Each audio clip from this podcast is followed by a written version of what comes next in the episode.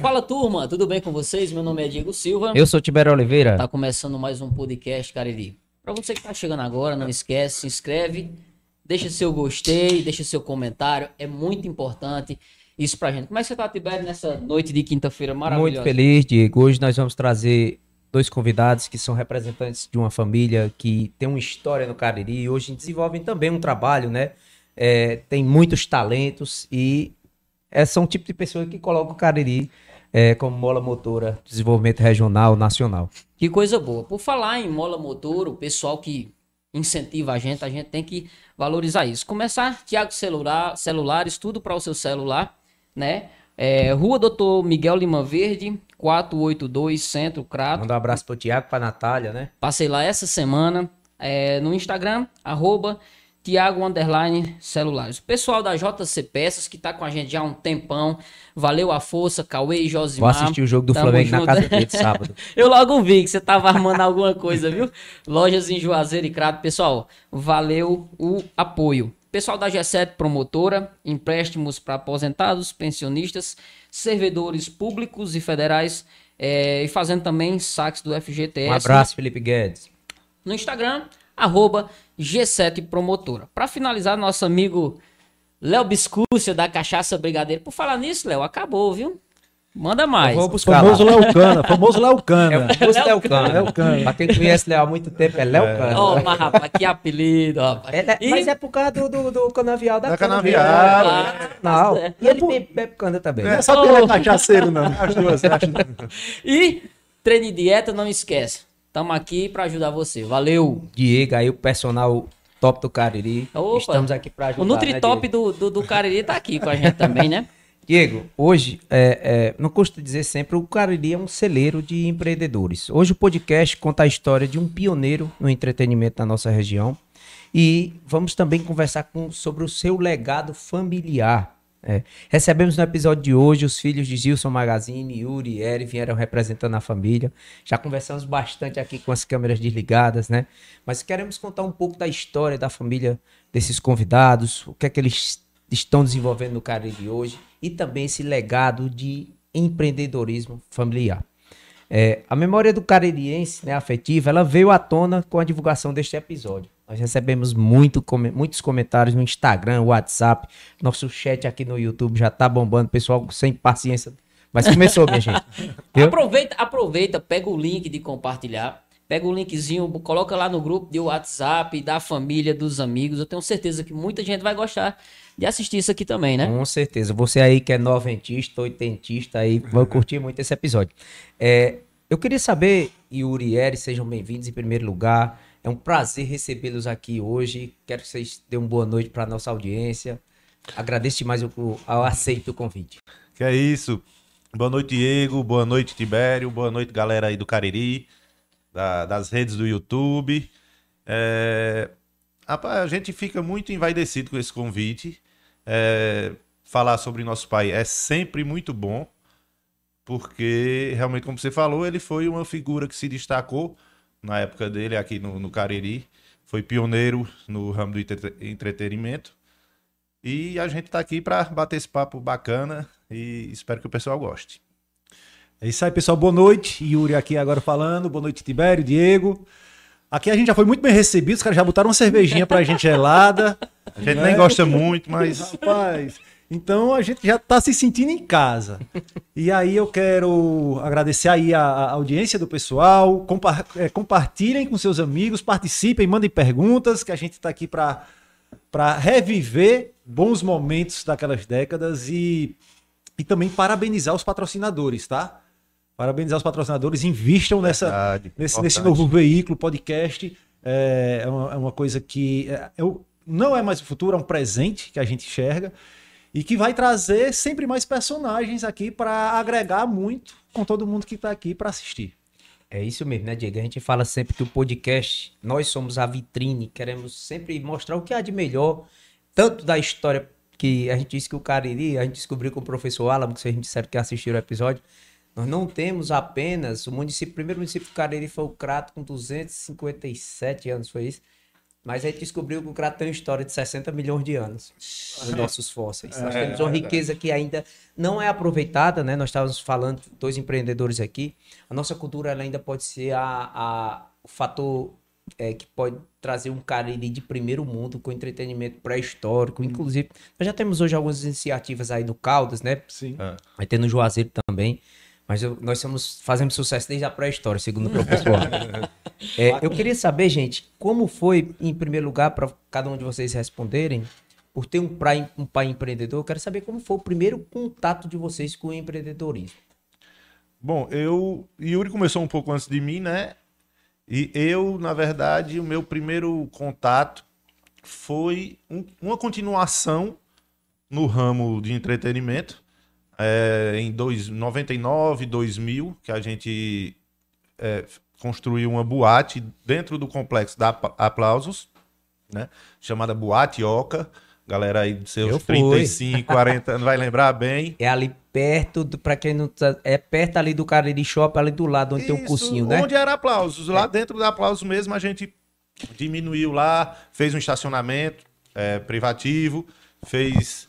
é, Deu a cara de uma boate, deu a né? cara de uma boate e foi o meu primeiro contato com o empreendedorismo. Foi um projeto que saiu da cabeça desse rapazinho aqui e que eu acompanhei e foi muito, a gente foi muito feliz com esse projeto, fez bastante sucesso na época.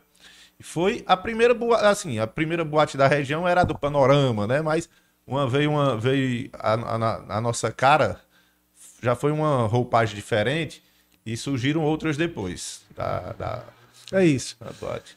Meu primeiro contato com o empre- empreendedorismo realmente foi foi com meu pai, vendo meu pai fazer as coisas. Ele era um cara muito inquieto, vivia criando e colocando em prática as coisas.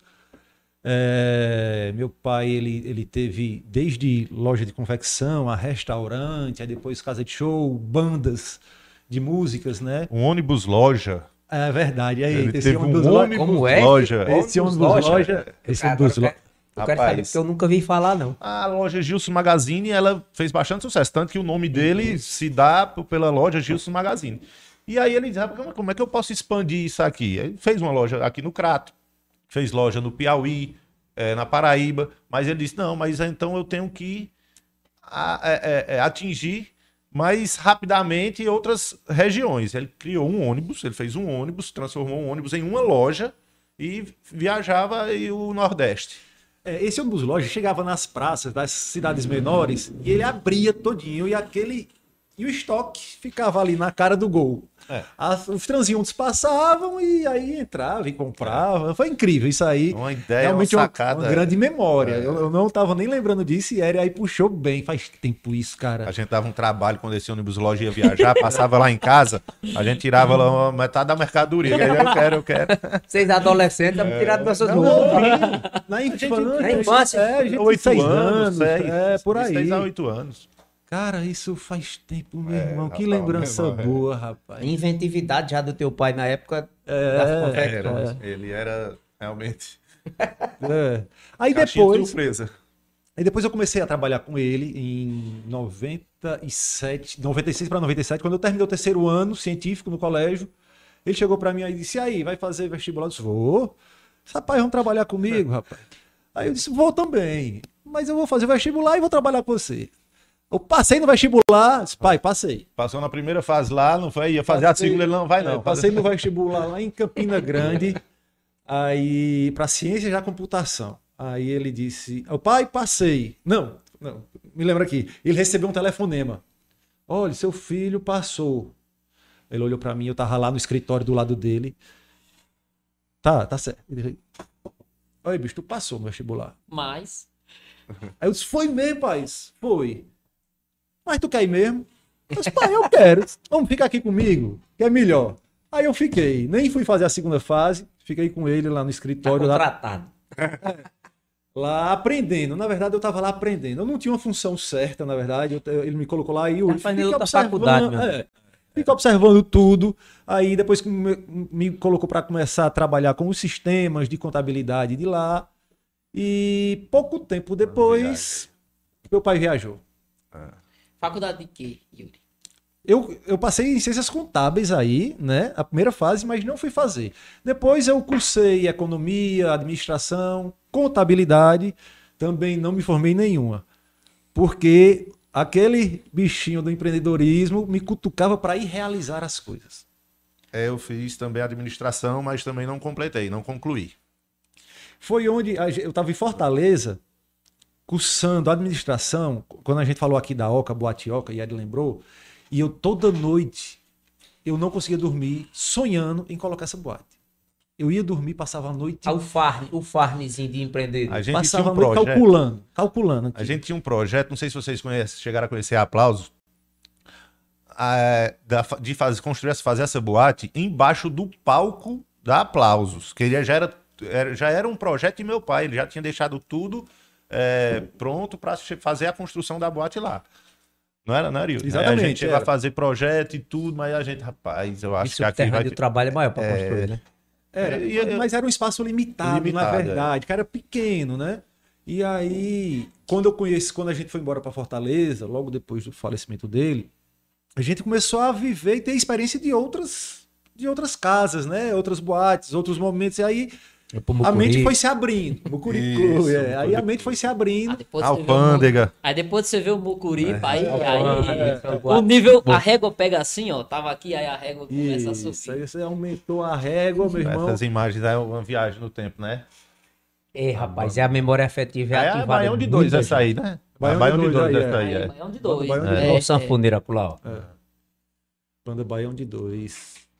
Banda. Ó, Aparecido, rapaz, da Barbalha, rapaz. Aí, Aparecido, tá assistindo, Aparecido? Você tá, tá aqui, ó. Pois É que cara. o Aparecido tiver no nosso chat aqui, ó, vai se reconhecer. Rapaz, interessante ver que, que essa, esse empreendedorismo familiar, ele plantou uma semente em vocês, né? É, de ter ideias inovadoras. Claro que vocês também tiveram as experiências de vocês, mas essa semente, ela ainda hoje, pelo que você estava me dizendo antes da gente gravar, Sim. Yuri, você disse que não se aquieta, você é Verdade. inquieto para toda hora tá querendo realizar uma coisa nova, né? O empreendedor é aquele cara que transforma, né? Ele, ele, ele cria, ele imagina, sonha, cria ideia e quer entregar aquilo que ele sonhou para o público dele. Acho que todo empreendedor ele quer, ele quer fazer o melhor para o seu público. Mas, eh, muitas vezes consegue, outras vezes realmente por alguma coisa e aí serve de experiência, claro. E aí, cara, hoje tem muitos. é, é, além, eu, eu atuo como corretor de imóveis, atuo como consultor de veículos, tenho uma empresa, sou empresário, tenho uma academia com inovação, que é a eletroestimulação. É, vou já deixar meu jabá aqui, pode, deixar? deixar, sim, senhor. Vamos, vamos. Então, Body Club é essa academia de eletroestimulação ali para ali, para aquela câmera. Pessoal que não conhece o Body Club, é uma academia muito inovadora na região do Cariri. É a primeira do interior do Ceará, tá? Que você vai receber estímulos através da eletroestimulação de corpo inteiro. Já pensou treinar 20 minutos e estimular 350 músculos ao mesmo tempo? Então é incrível. Eu deixo aqui que vocês conheçam. Vão lá em arroba Body Club Cariri. Body Club Cariri. Vocês vão conhecer Entrar em melhor. contato com o Yuri aí pra saber como é, né? Porque é uma, uma inovação no Cariri. Esse Cariri não deixa de ter coisas novas, né? Aí, além disso, continuando aqui minhas atividades, se você me permite, Pode falar. eu sou, eu sou também executivo de uma multinacional e a minha, a minha atuação é expandir é, comercialmente essa marca pelo mundo todo. Não só no Brasil, mas no mundo todo. A minha, a minha função é essa. Tá? Essa indústria trabalha com longevidade e qualidade de vida. Também quem quiser conhecer mais sobre longevidade, qualidade de vida, produtos que entregam qualidade na área da nutri, nu- nutricosméticos e, derma, e dermocosméticos, também eu terei o maior prazer de apresentar essa indústria para vocês. Muito bem. E você, Yeri? O que é que você faz hoje? Quais os seus empreendimentos? Qual a sua atividade profissional? Hoje, é, vou falar um pouquinho da, da minha trajetória. Depois da Boate Oca, a gente entrou no ramo aí comercial de automóveis. Yuri entrou na frente, também começou primeiro. Eu também entrei. Botamos depois, Eu cada uma... Lá da Sevema, tá dizendo ele aqui. Isso, aí depois ele botou a Magazine Veículos. Eu abri uma sociedade com ele no Auto Shopping. Uma filial, nós uma abrimos filial, abrimos uma filial eu, em sociedade com ele. Depois Eu abri outra loja, em sociedade com outros, com outros dois amigos, irmãos. E a Lida Multimarcas, né? Que tá ali na Avenida Padre Cícero. E hoje saí do ramo de automóveis e hoje sou corretor de imóveis. Sou parceiro da RT Imobiliária e que atuamos também com parceria há 32 anos já. A RT Imobiliária tem uma parceria com a WR Engenharia. É, vendendo aí os empreendimentos de alto padrão aqui do Cariri. Também tem construções em Fortaleza, a WR Engenharia. E estamos aí, estamos nesse mercado. É, é, esse mercado que você tem está mudando o- a imagem do Ah, Cariri. É, tá verticalizando o Juazeiro, A Cariri. gente, eu, eu já disse muitas vezes aqui que você quer conhecer, saber quando é que uma região está crescendo, é quando ela para de crescer assim, horizontalmente, Isso, começa a crescer verticalmente. verticalmente. Aí você diz, rapaz, o negócio está ficando sério. É, o caso de Juazeiro do Norte, né? empreendimentos belíssimos que não deixa a desejar a nenhum empreendimento de capital, é, com inovações, com áreas de lazer completíssimas. É um home club. Hoje você morar num, num empreendimento desse, você não tem nem vontade de sair de lá para passar final de semana em canto Em nenhum. canto É- nenhum, é- né?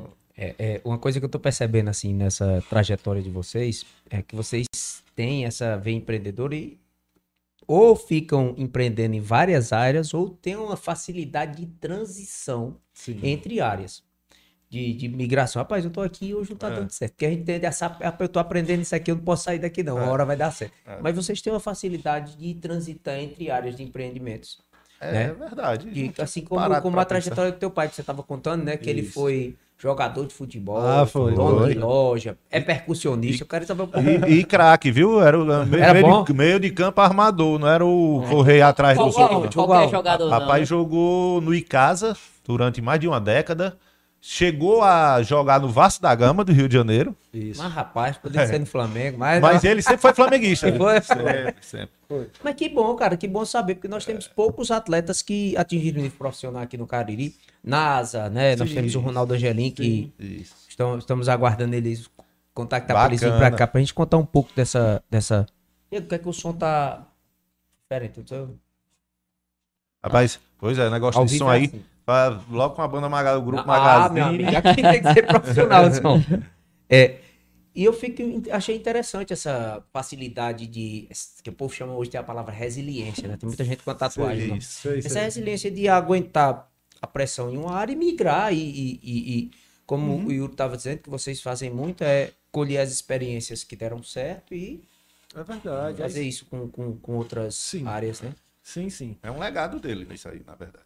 É verdade, é um legado. Ele Vocês não... herdam essa, essa parte de empreendedorismo até só quando não deu certo, vamos migrar. migrar. Cara, eu acho que é Até- assim, sabe? Falando bem, falando, falar grosseiramente, cara, meu irmão, a gente tá vendo que não vai dar certo alguma coisa. Irmão, procura outro e entra de cabeça e Isso é um vai. conceito. Isso é um conceito que você tá dando pau na cabeça do porra aí. Porque É, procura. Eu sou assim, irmão. Eu sou assim, sinceramente. Eu, eu, eu, eu vou até o final do negócio. Se eu ver que eu vou afundar, eu saio e vou procurar outro negócio e não dá aí. reuniu o que sobrou E e, o aprendizado. e e E, e essa palavra mesmo, a re- resiliência. O, o- a gente realmente tem essa facilidade de se é, autoavaliar e começar do zero de novo. E Eu não, acho- não ficar com essa frustração, sei lá, não, não tem. Um, um dia desse eu escutei, assistindo um podcast de um cara muito famoso. Eu acho que começar do zero de novo é um termo que a gente pode, pode repensar. Porque não é mais do zero. Porque você já ganhou experiência, mesmo que a coisa não tenha dado certo. Mesmo que a coisa não tenha dado certo, você aprendeu alguma coisa. Então você não está mais começando de onde você começou das outro pedras é negócio. outro. Você não está mais começando de lá de onde você começou outro negócio. Você já sabe de alguma coisa que vai te servir em algum momento. Então, por mais que você, empreendedor, criou o seu projeto, botou para realização, tentou, tentou, tentou, não deu certo, irmão, você não vai começar mais do zero. Você já tem um aprendizado aí.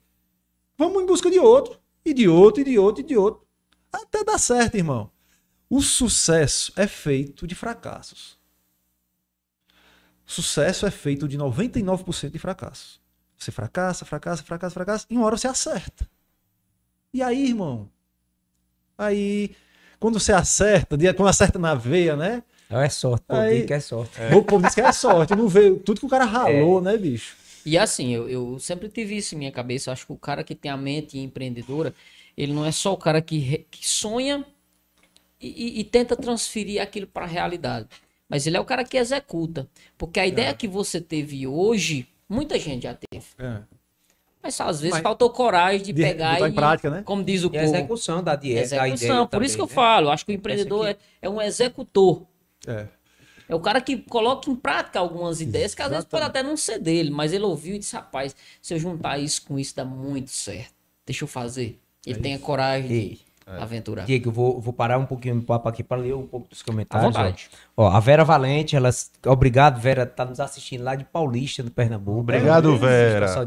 Tá conhecendo o, o- o- os filhos de Gilson Magazine, Yuri e Eri, vai contar um pouco mais sobre o resto da família. Obrigado, Ah, Vera. verdade. Carlos Eduardo Cardoso Brasileiro, abraço Yuri e Eri, tamo, Ah. tamo junto, assistindo de Macaé do Rio de Janeiro. Ah, Dudu, meu amigo Dudu. É o Dudu. É. Ó, que botou entre parênteses Dudu. Isso.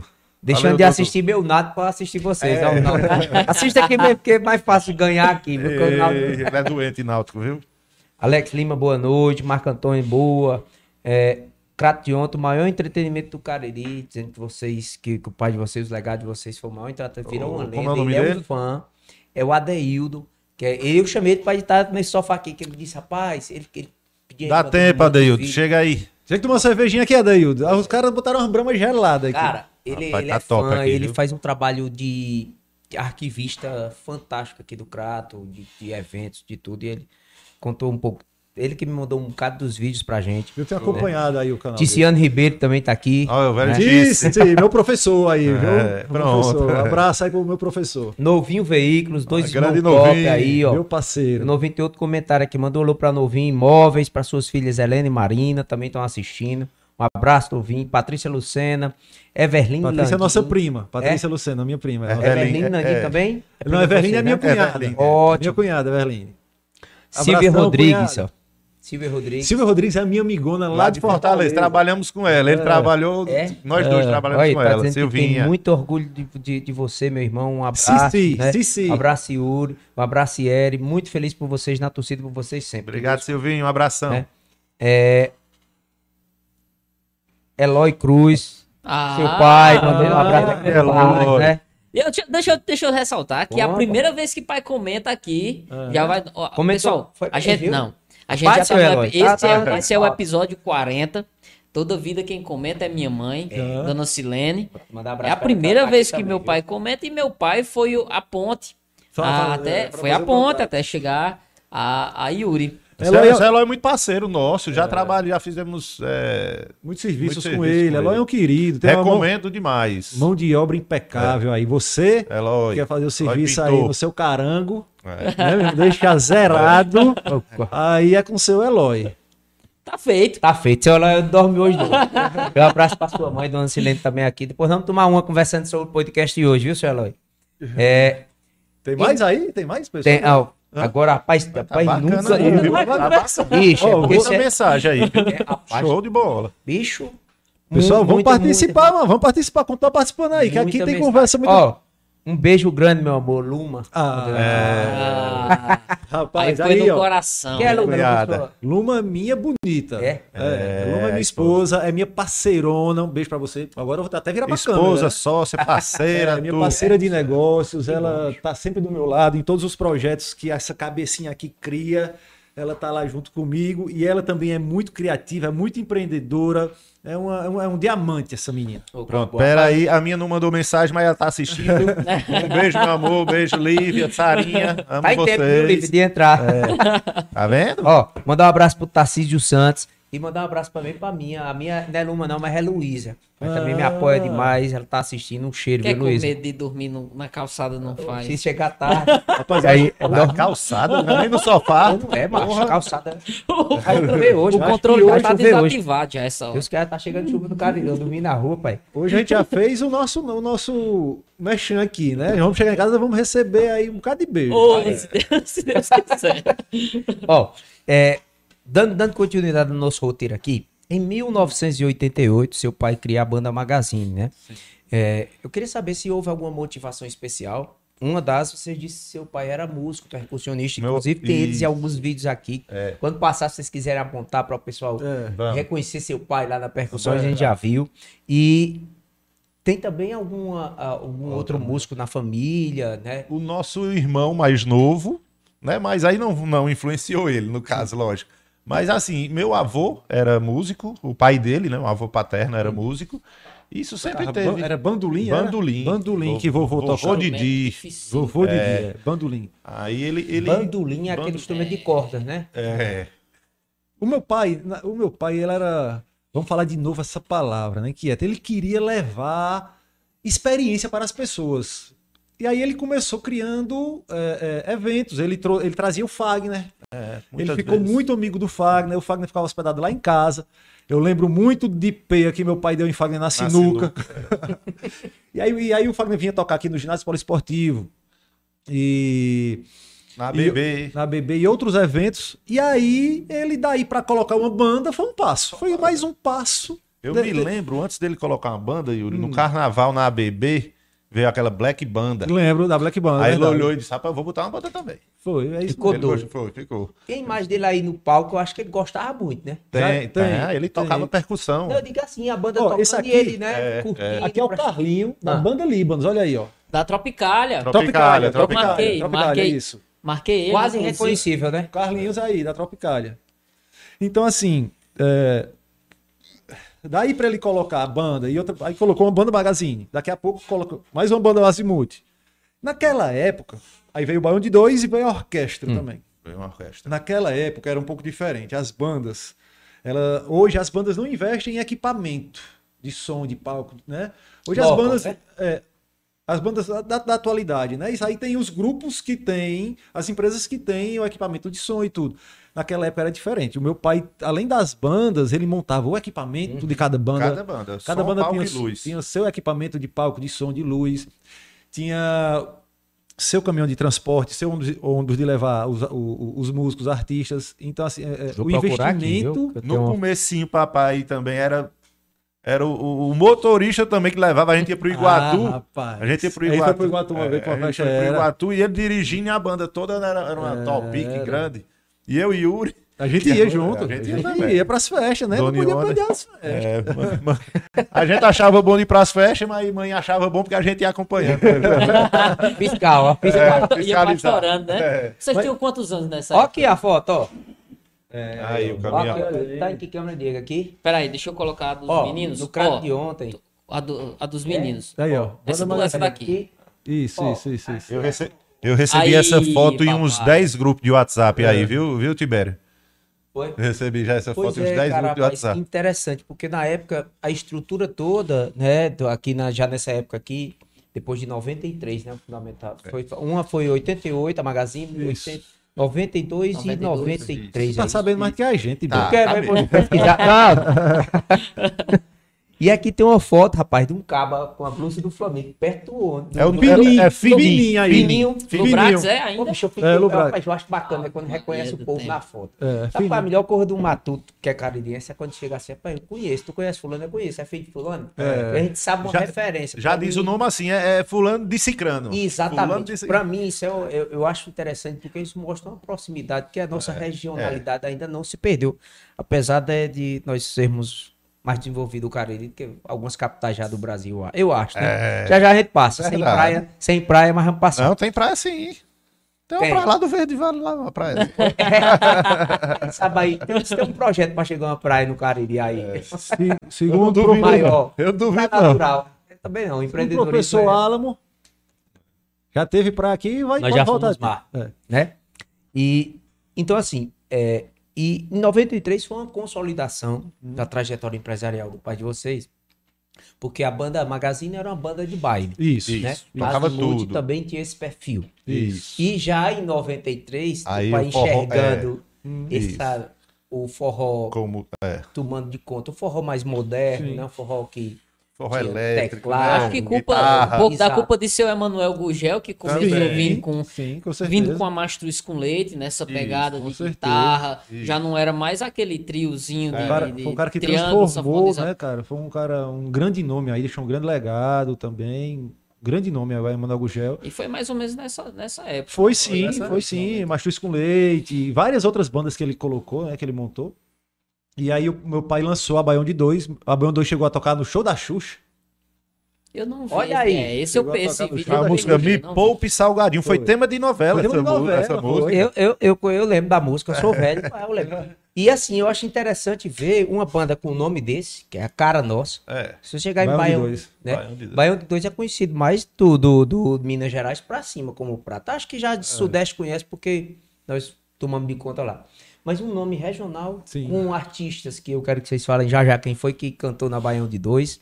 Porque Eita, tu não vai botar a gente pra gente lembrar desses nomes, rapaz. Suquita, Não. Suquita tocou Suquita tocou banda é, o Edson Lima também teve. teve Na Azimuth, Azimuth, não, né? Magazine, Edson Lima Magazine. Magazine, né? Assim, é, é, Jorge. hoje o Edson Lima é um grande artista. Isso. Voltou pra Limão com Mel agora recente, né, Diego? Ah, Voltou? Voltou, voltou. É Ah, é? Saiu de dentro do Limão Alemão agora. Cruel tá, tá num, num projeto, se eu não me engano, é um Edson projeto de Lima 30 é anos. Acho que ele volta pra 30 casa, né? anos. De volta pra E- casa. tá Eu acho que é, voltando pras origens, É. né? 30 anos. Então vamos ver se a gente volta, bota a Magazine, ele volta pra Magazine, né? Ô, Ele vai voltar. Que é pra origem, né? Você vai Vocês veem aí o Carlinhos, que é da Tropical, pra quem tá associando, o nome é aquele que canta mais. Nossa, Não, e eu é. tava dizendo a, eu tava dizendo a Tibério, Tibério, eu comecei assistindo esse, esse Conheceu a vídeo, né?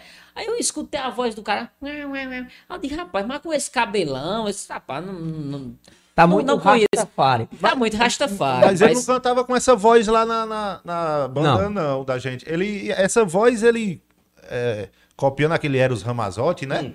Que aí, é, é mas Rapaz, não é a agora voz que tu dele. tá me dizendo isso aí que eu me toquei, que é verdade. Parece que eu era um Samazote mesmo. É, sim.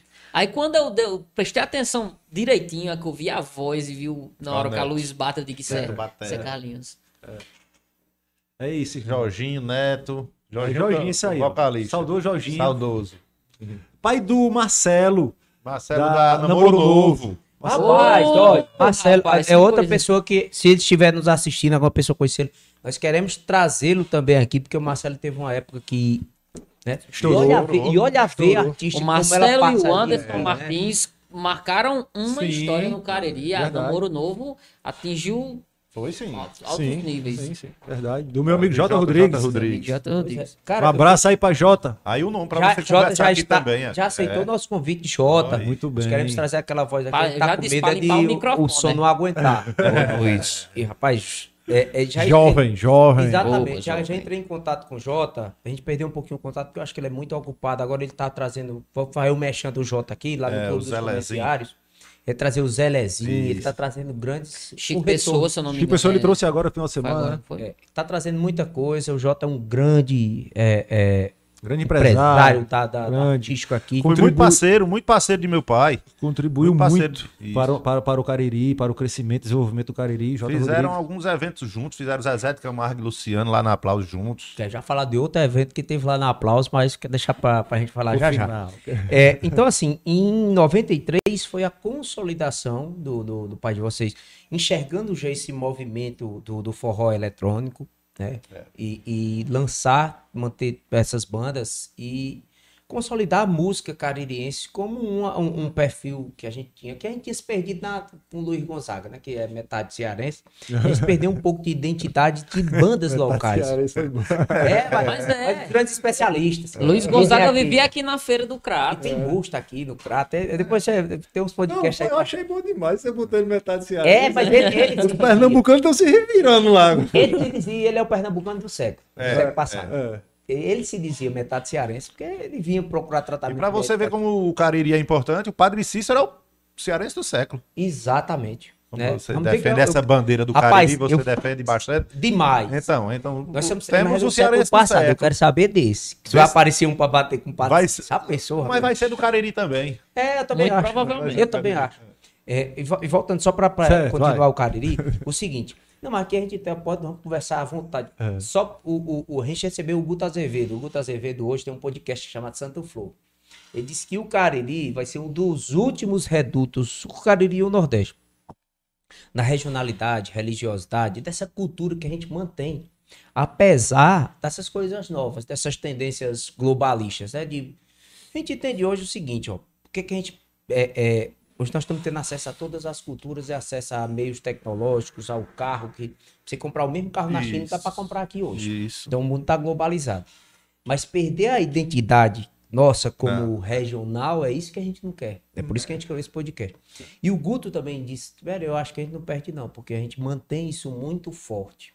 Apesar de nós termos aqui pessoas que desenvolvem um trabalho é, é, nacional e internacional, o importante é não perder essa essência. Então, acho e que a gente descobriu com o Antônio, o Antônio Floresta, que conversou com a gente aqui, que ele é agroflorestor aqui na região do Cariri, especificamente aqui no Crato, que a, a nossa agricultura, ela influencia diretamente na nossa cultura, na nossa música, na nossa arte. E enquanto a gente preservar isso, eu acho que a gente não vai deixar isso morrer. Enquanto a gente preservar isso, a gente continua aqui firme e forte sustentando esse, esse Nordeste grande aqui. É, é, que nem o Tiziano tá dizendo aqui. Aqui o Cariri é forte sobrando, meu amigo. Tiziano é, é, Tiziano é, que é, é, é casado com Mariana, né? Exatamente. É, é lá, também conheci lá na, na, na, na Fiat, né? é. trabalhava na Fiat. Um abraço, Tiziano. Obrigado pela audiência, né? E o pessoal tá mandando comentários Quem aqui manda ainda. Quem manda lá? Quem apita? É? É. Vamos mandar uma televisão. Tiziano, vamos mandar uma televisão pra sua casa aí. Tá faltando TV. O homem para de fazer filho, rapaz. É. É. Parabéns aí pelo novo rebento. Quer dizer, a é uma princesinha. princesa, é, a princesinha. Princesa. Parabéns. Só acaba bom hoje aqui nessa live, viu, mesmo? Que, que, que bacana ver todo mundo e com em consideração a vocês, né, bicho? É, que, rapaz, que, que coisa tem... boa, rapaz, que satisfação. É, eu queria saber mais assim um pouco mais é, de alguma coisa de lembrança do, do empresariado do pai de vocês. É, a consolidação foi na, na Aplausos? É, veio como pra solidificar mesmo, né? Porque várias vertentes. Três bandas pra, pra, pra família, é. filho, pra cuidar, uhum. tudo. A... Meu, meu pai, na, na, na quando ele é, final, cons, quando ele finalizou o projeto da Aplausos, ele trouxe um, um vou dizer um parceiro, um contribuidor de muito de muita qualidade. Ele, ele realmente ele trouxe uma pessoa que deu um, um, uma. Márcio? É, Márcio, né? É, ele deu um pouquinho uma pessoa. antes, né? Mas foi na, na, na foi para realizar isso aí. né? Só para as pessoas, as pessoas se situarem, pra, mas agora as pessoas mais novas que não, não tiveram oportunidade. Onde se situava aplauso, mas Vamos certamente lá. hoje ali. Aplausos fica é, é, a um quarteirão ali do Cariri Garden Shopping. O pessoal ali deve conhecer a Nissan, forte, a Nissan, né? A concessionária de veículos. Forte, forte, Forte Nissan. Nissan. Uhum. Fica por, trás. Por fica trás. por trás da Nissan. Isso. Exatamente. Cê, Vocês cê, gerações mais novas, né? Exatamente. Passou ali, parou no sinal do shopping. Avançou, chegou na, na Forte Avenida Nissan, Padre Cícero. entra à direita, entra à fica direita. por trás. É. O Márcio, e ele lembrou muito bem dele, é, foi um grande, um, um grande parceiro do meu pai. Foi um cara que tinha um cara estrategista, era um cara que tinha a, a, dividia a gestão de todo o grupo com meu pai, tá? Meu pai tinha muito carinho, muito e muito respeito a as posições, aos posicionamentos do Márcio. E quando realmente o negócio começou a crescer muito, uma banda, duas, três bandas, a possibilidade de criar o, o aplausos, é, investir muito na aplausos, começou a, a, a, a, colocar muita energia na construção ali da aplausos, aí o Márcio chegou certo? E foi, e foi um grande parceiro, ficou muito tempo ao lado do meu pai, e aí as coisas aconteceram, e aí ele. Meu pai tinha essa noção que era preciso dividir para é, remediar melhor. Sim, chegou a ter mais de 80 funcionários. Aí... Uma família grande, é. né? Vocês acompanharam desde a origem até todo o, o crescimento? Sim. Desde o início, tipo, sim, desde, sim. A, desde de promover Desde um quando show... ele pensou em colocar a banda Magazine. É, a gente já andava com ele. Todo... A gente ia, todos os ensaios da banda Magazine, era à noite, a gente ia. Tava lá. Tava é. lá. Mas era pra mãe mandando pastorar. Não, também não. Eu, eu gostava. Eu, o Hugo Linardi foi o primeiro aqui do Crato. Isso, isso, foi o tecladista o primeiro tecladista. Era o maestro, na verdade, né? E aí eu ficava encantado vendo o Hugo Linardi tocando. E eu quis aprender Toda festa. Teclado, é, teclado, toda festa da. E ele tinha o talento. Eu, e ele, eu, tocava. Eu ainda comecei a arranhar um pouquinho. Eu não tocava nada. Mas aí não, não levei adiante. E aí todo o evento da, da banda Magazine, eu ficava do lado de Hugo Linart. Olhando. Olhando ele tocar. E, em cima do palco. Um professor desse, meu amigo. É. um Falando... abração aí pro pessoal, pra Hugo Linart e família toda. É, Leninha, Leninha, Leninha, abraço pra Leninha. É, família é, o Guinho. Léo, de Léo aqui, Léo, Léo Cana. É? É. é. Ó, falando nisso aí, vamos falar aqui um pouco da família.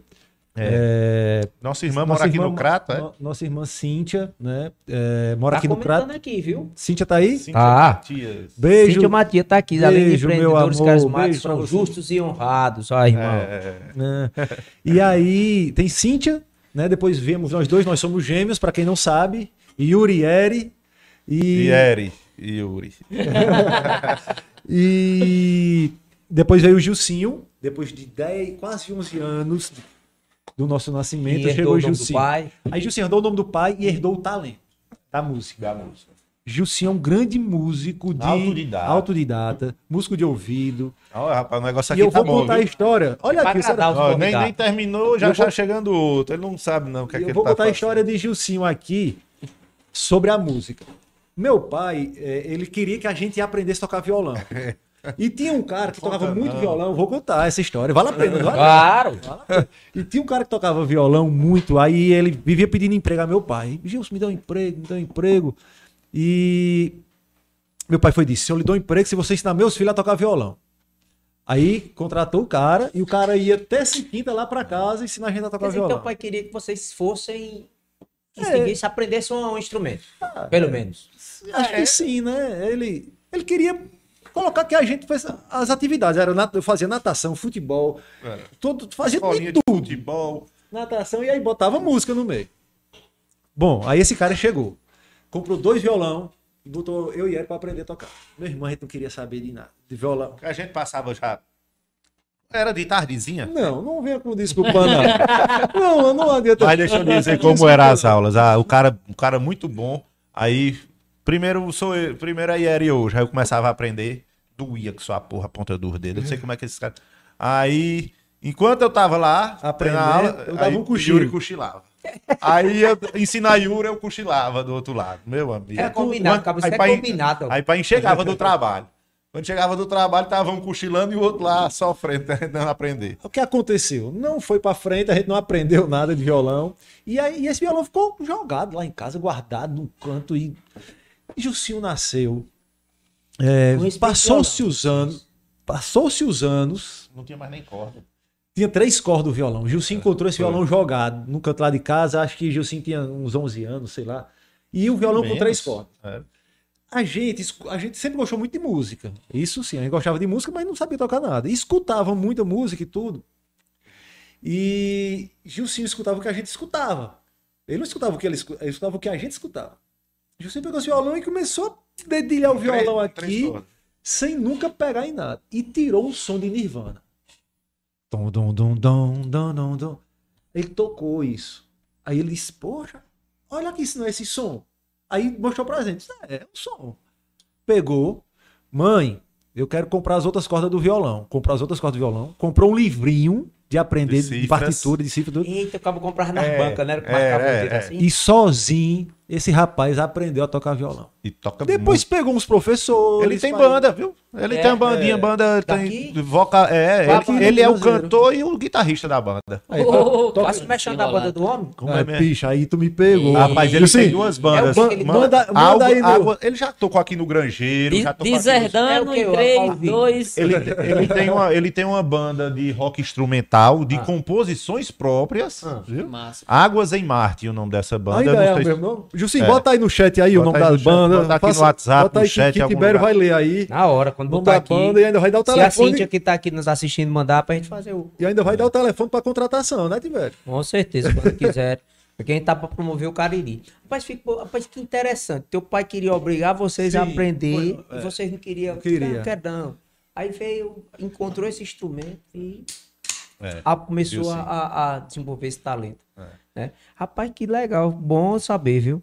Ó, Adriano Pereira tá dizendo aqui, viu? Ah, meus amigos Yurieri, Adenauer, show de bola. Eita. Obrigado. Adriano, Tá, abraço. Estão todos aqui nos acompanhando, viu? Marcos Paulo, por que não levaram Abelito? Quem é Abelito? É, eu já ia perguntar. Abelito é um amigo nosso que também faz aniversário no mesmo dia da gente. Aí o pessoal tira Chama onda, diz que os é os trigêmeos. Trigêmeos. É, isso é do grupo dos amigos, né? Olha, tem uma amigona aqui minha, Sofia Ulisses, que estudou comigo a vida toda. Disse, o primeiro show da banda que eu fui foi com a banda Magazine. Tenho Olha, certeza que foi de várias pessoas, né? Verdade, Das verdade. bandas. Aqui no Crato Tênis Clube, eita, era bom demais. Exatamente. É, Maria Bonita mandando um alô pra gente, podcast, né? cara, Thales Gutenberg também que tá bom, aqui, Que viu? bom, meu irmão. Coisa boa, galera. Fernanda tá pedindo um abraço seu, viu? Mande um abraço Ô, pra você dorme na calçada Fernanda também, minha? viu?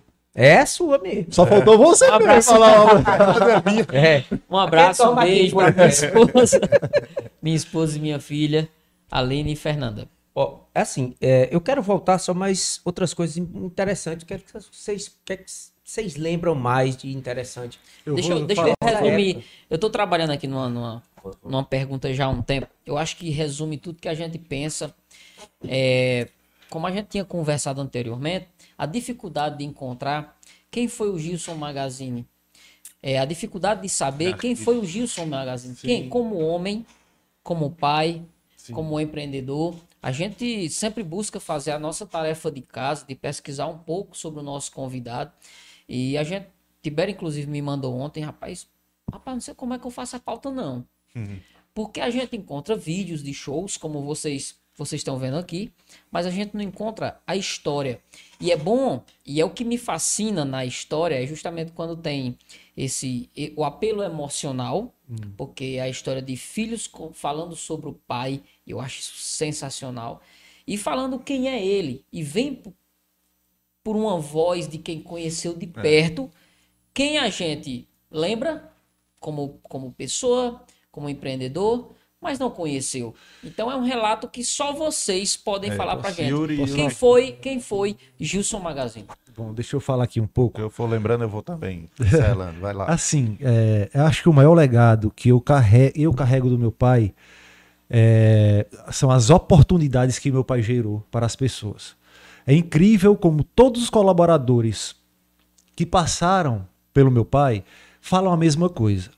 O seu pai foi o melhor patrão que eu. Patrão, e fala patrão, porque naquela época era patrão. Se a gente pode trazer para o dia de hoje e esquecer o nome chefe e trazer o nome de líder, eu acho que meu pai foi o maior líder de muitas pessoas que passaram é, lá, na Aplausos, na Banda Magazine, na Gilsons Magazine, na Gilsons Confecções. Então, assim, incrível como a gente encontra esses colaboradores e eles se emocionam quando encontram a gente. Eles choram quando encontram a gente, eles agradecem, como se estivesse agradecendo a meu pai, sabe? E isso é o, é o que mais me emociona, é o maior legado que eu carrego. Tá? De quê? De estender oportunidade para as pessoas. Para as pessoas desenvolverem a sua, os seus talentos, as suas atividades. É, Então, de- 24 anos fazem do falecimento do meu pai e o nome dele continua vivo. Isso não só para os colaboradores, mas para, para a sociedade, para os amigos. Então, isso. Continua abrindo portas. Sim, continua abrindo portas pra gente, onde a gente chega, que a pessoa não conhece, olha, eu sou filho de Justo Magazine. Poxa, depois de 24 anos, tem muita gente que já saiu do mercado. Mas mesmo assim, ainda tem muita gente que sabe, ah, seu pai, eu escutei muito falar do seu pai. Então, assim, é, realmente é, é- é emocionante isso e é um legado que eu carrego comigo e eu quero um dia também, é o meu propósito, um dia construir um legado. De quê? De ser lembrado como uma pessoa que trouxe o bem para as pessoas. Dando oportunidade, sendo amigo, sabendo escutar, sabendo dar uma palavra. É isso, irmão. Eu, que- pois eu quero aproveitar, na verdade, eu ia, eu ia esperar a Tibério chegar. Eu queria que vocês Pô, colocassem. cadê Tibério aqui? Eu queria que vocês colocassem o fone de ouvido, por gentileza. Eu quero que vocês prestem atenção naquela tela ali. Pessoal, vocês de casa aí, vocês vão ver. E vamos lá. Tem uma pessoa que tem, quer deixar um recadinho pra vocês. Olá, amigos do Cariri, meu Cariri amado. Estou passando aqui para falar um pouco de um dos maiores empreendedores no mundo do entretenimento nos anos 90, que foi o grande Gilson Sobreira de Mello, o Gilson Magazine. Quando eu fui contratado pelo Grupo Magazine, em 1992, ele me fez uma proposta. Xaxá, você quer encarar fazer parte da, do meu novo projeto, que era Bandas e. E eu pensei um pouco, né, porque eu ia para a Banda Magazine. Mas como eu sou uma pessoa que eu gosto muito do, de, de. Eu acredito muito em projetos, eu encarei, eu disse, Gilson, estou aí. Até bati no ombro dele e disse, eu dou seis meses para bandas multi estar tá viajando por todo o Nordeste. E foi exatamente isso que aconteceu. Seis meses depois, a gente estava tocando em todo o Nordeste do Brasil. Então, o Gilson era uma pessoa muito além do tempo. Ele foi um cara além do tempo. Ele tinha visão no mundo do entretenimento. Ele sempre contratou grandes shows, grandes eventos. Foi ele que levou Roberto Carlos para aplausos. E isso, cara, era uma coisa assim absurda, porque ele tinha, ele tinha visão.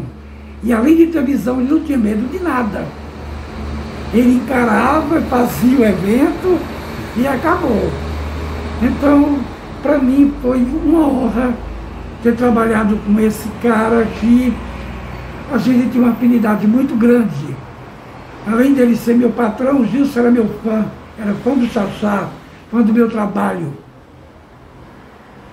Então foi assim, eu fiquei cinco anos na banda Zimuth, e em 97 ele me tirou da Zimuth e colocou na banda Magazine, porque ele tinha novos projetos. E aconteceu né, a tragédia, mas eu fiquei no grupo Magazine até 2000. Em 2000 eu saí para fazer minha carreira, para cuidar da minha carreira. Então eu só tenho, uma, só tenho gratidão. Eu só tenho gratidão com o grande Gilson Magazine Quero aqui mandar um grande beijo para sua família, para os seus filhos, que sempre me trataram com carinho. Quero agradecer aqui imensamente ao meu querido amigo Diego, Diego Silva, Tibério, Hernando Tavares, por ter me dado essa honra de falar desse grande cidadão que foi o Gilson Magazine. Para mim foi muito bom, foi gratificante trabalhar por oito anos no Grupo Magazine. E fui muito bem acolhido pela família dele, pelos filhos, é, por Dona Ione, que é uma mulher que eu tenho um grande carinho, e por todos. Foi, foi imensamente gratificante. Muito obrigado, muito obrigado a vocês pelo carinho, obrigado Juazeiro, obrigado meu carinho querido, que eu amo de paixão. E avisando para vocês que, se Deus quiser, agora em 2022, comecinho de 2022, eu vou lançar, estou lançando a minha biografia, escrevendo minha biografia, Xaxá Nobre, 40 anos, showman. Conto com a, com a ajuda, o carinho de todos, já que eu não posso mais cantar, né? Então vamos enveredar por, por, pelo mundo da literatura e, mas estou bem, estou bem de saúde, graças a Deus. A voz ficou um pouco debilitada devido ao problema, mas eu agradeço a Deus todos os dias por estar falando. Para mim já está bom demais. E a gente pega tudo na mão de Deus. Meus amores, meu Cariri, Juazeiro, muito obrigado pelo carinho. Que Deus abençoe a cada um de vocês e suas famílias. Beijo no coração de todos.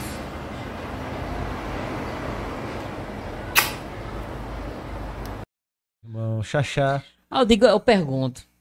Depois desse, desse testemunho e o que é que a gente, que é que a gente fala? Você acabou falar. de falar sobre gratidão e eu estava esperando um momento, não sabia exatamente que horas, mas eu tava esperando um momento para soltar o testemunho e foi você terminando de falar e me veio na cabeça. É a hora, né? É a hora, porque é o relato vivo do que você tá falando. É. O que dizer? Cara, é, primeiro falar de Xaxá, um grande artista, eu me lembro, eu me lembro, é mesmo que eu tava vendo meu pai falar de Xaxá. Pessoal, Xaxá aqui, ó. Xaxá esse aí. Xaxá, meu pai dizia assim, é, é um dos maiores artistas que meu pai já viu na vida. Deixa eu fazer rapidinho um parênteses. A jogada de mestre de papai foi botar Xaxá na, Na Azimuth. Exatamente. Porque a Magazine já Já tava... andando. É, Isso. E aí, e o Xaxá queria ir pra Magazine, Xaxá mas era- ele Era um showman. Xaxá já era... Já Era a era presença de palco. É. Demais, demais. Um showman, exatamente, essa é a palavra. Xaxá é um showman e meu pai vivia elogiando. Eu me lembro demais meu pai falando que é um grande artista, que era um showman. E, E um certo tempo a Azimuth começou a fazer mais shows, tinha uma agenda mais Recheada. é, recheada do que a Magazine. Xaxá. É, sim. E aí, vamos lá. É, Diego, diga aqui provocando a gente, Pai, beba com cerveja. provocando nossa emoção, irmão. Mas é isso, Diego. Um dia desse eu tava, eu tava falando para um grupo de pessoas é, sobre, sobre isso, gratidão, sobre liderança, e me veio muito forte a imagem do meu pai, é, relembrando que os colaboradores dele sempre falaram sobre a gratidão que tiveram em compartilhar momentos com meu pai, em trabalhar com meu pai, em as, as oportunidades que meu pai foi, foi dada, né, deu para eles. Então, assim, meu pai não era um patrão, meu pai era um amigo. E, e tratava todo mundo de igual para igual. É, é, foi um exemplo de líder. E, e eu carrego isso. Graças a Deus eu tive essa oportunidade de passar algum tempo com ele lá na Aplausos, trabalhando do seu lado. Pude, pude aprender muito sobre comportamento. É, e aí, irmão? Sabe, não dá pra gente, a gente puxar muito aqui, vai ficar difícil. Eu, eu quando a gente tava preparando o, o material para poder conversar com vocês, eu comecei a, a separar os vídeos, né? Que eu sempre gosto de ver quando tem material. Agradecer demais o nosso amigo Laerto. Beijo, meu irmão. Você é quem? Cabão. Obrigado aí, Laerto. É Trabalho que Laerte acervo faz. Pra quem não sabe, cara, tem no YouTube, que é o Museu de, De Arte Arte Cariri, Cariri. como se escreve aqui no canto da tela, Sim. Cariri com K. Ah. Ele faz, bicho, esse trabalho de postar todos os arquivos que ele, que ele tem. Ele gravou Hipocrato, gravou. Ele tem. Quer saber como ele conseguiu boa, isso? cara. Assista nosso episódio com o episódio aqui. E, e eu, e eu preparando esse material, aí eu vi o Xaxá, me lembrei da época, e, e inclusive foi uma, uma indicação pra gente falar Olha lá, ó, o Gilson Sobre- lá na percussão lá. sobre o Itaí. ó, ó, Ó, o o Gil, Gil, ó, lá na percussão. Deixa eu mudar. Aí Pronto, lá, aqui, é. pessoal, ó. É. Agora dá pra você. Xaxá e meu pai ao lado aqui. ó. Xaxá e Gils. Ó, ó o empresário onde é que tava. Na cozinha. É, Na na cozinha, na na cozinha, né, da, da, da, da banda, né, a É. percussão. É isso, né? Tomando seu Isso whiskyzinho aí pó de Guaraná. Isso E aí, é, isso é aí o sempre- precursor do Red Bull. Ele levava uma tô barra de Guaraná com e ralava É. o Guaranazinho na dose de uísque. Ô, O rapaz. antigo Red Bull era em barra, era. Aí. Era em barra, era em barra. Aí, é, o pessoal até tava falando esses dias, é, pra gente contar a história de quem foi, que não é mais, o Itaitera Clube. Sim. Aí eu vendo o Xaxá, eu me lembrei das festas do Itaitera. Eu será que eu, será, será que eu, será que eu, será que eu consegui encontrar Xaxá? E encontrei ele muito fácil no Instagram Sim. E falei com ele, ele, olha, ele me respondeu de pronto.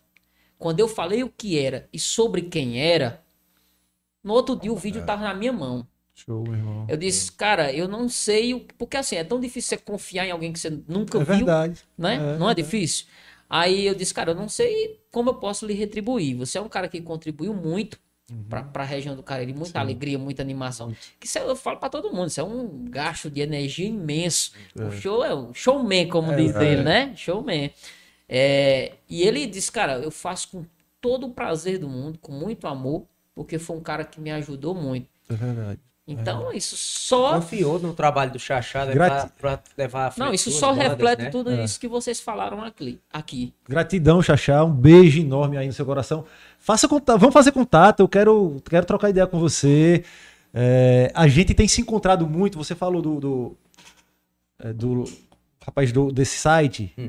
Vai. Flash Show, eu tenho encontrado muitos músicos, muitos colaboradores, meu pai, por aí. No canal dele. No canal dele, a gente tem se cruzado. É, e aí as pessoas. Cabelo. O cabelo veio É. através daí. Tem muita gente que a gente se encontra aí, aí a gente um começa a seguir o outro e começa a trocar ideia de novo. Então, gratidão também ao Laerte.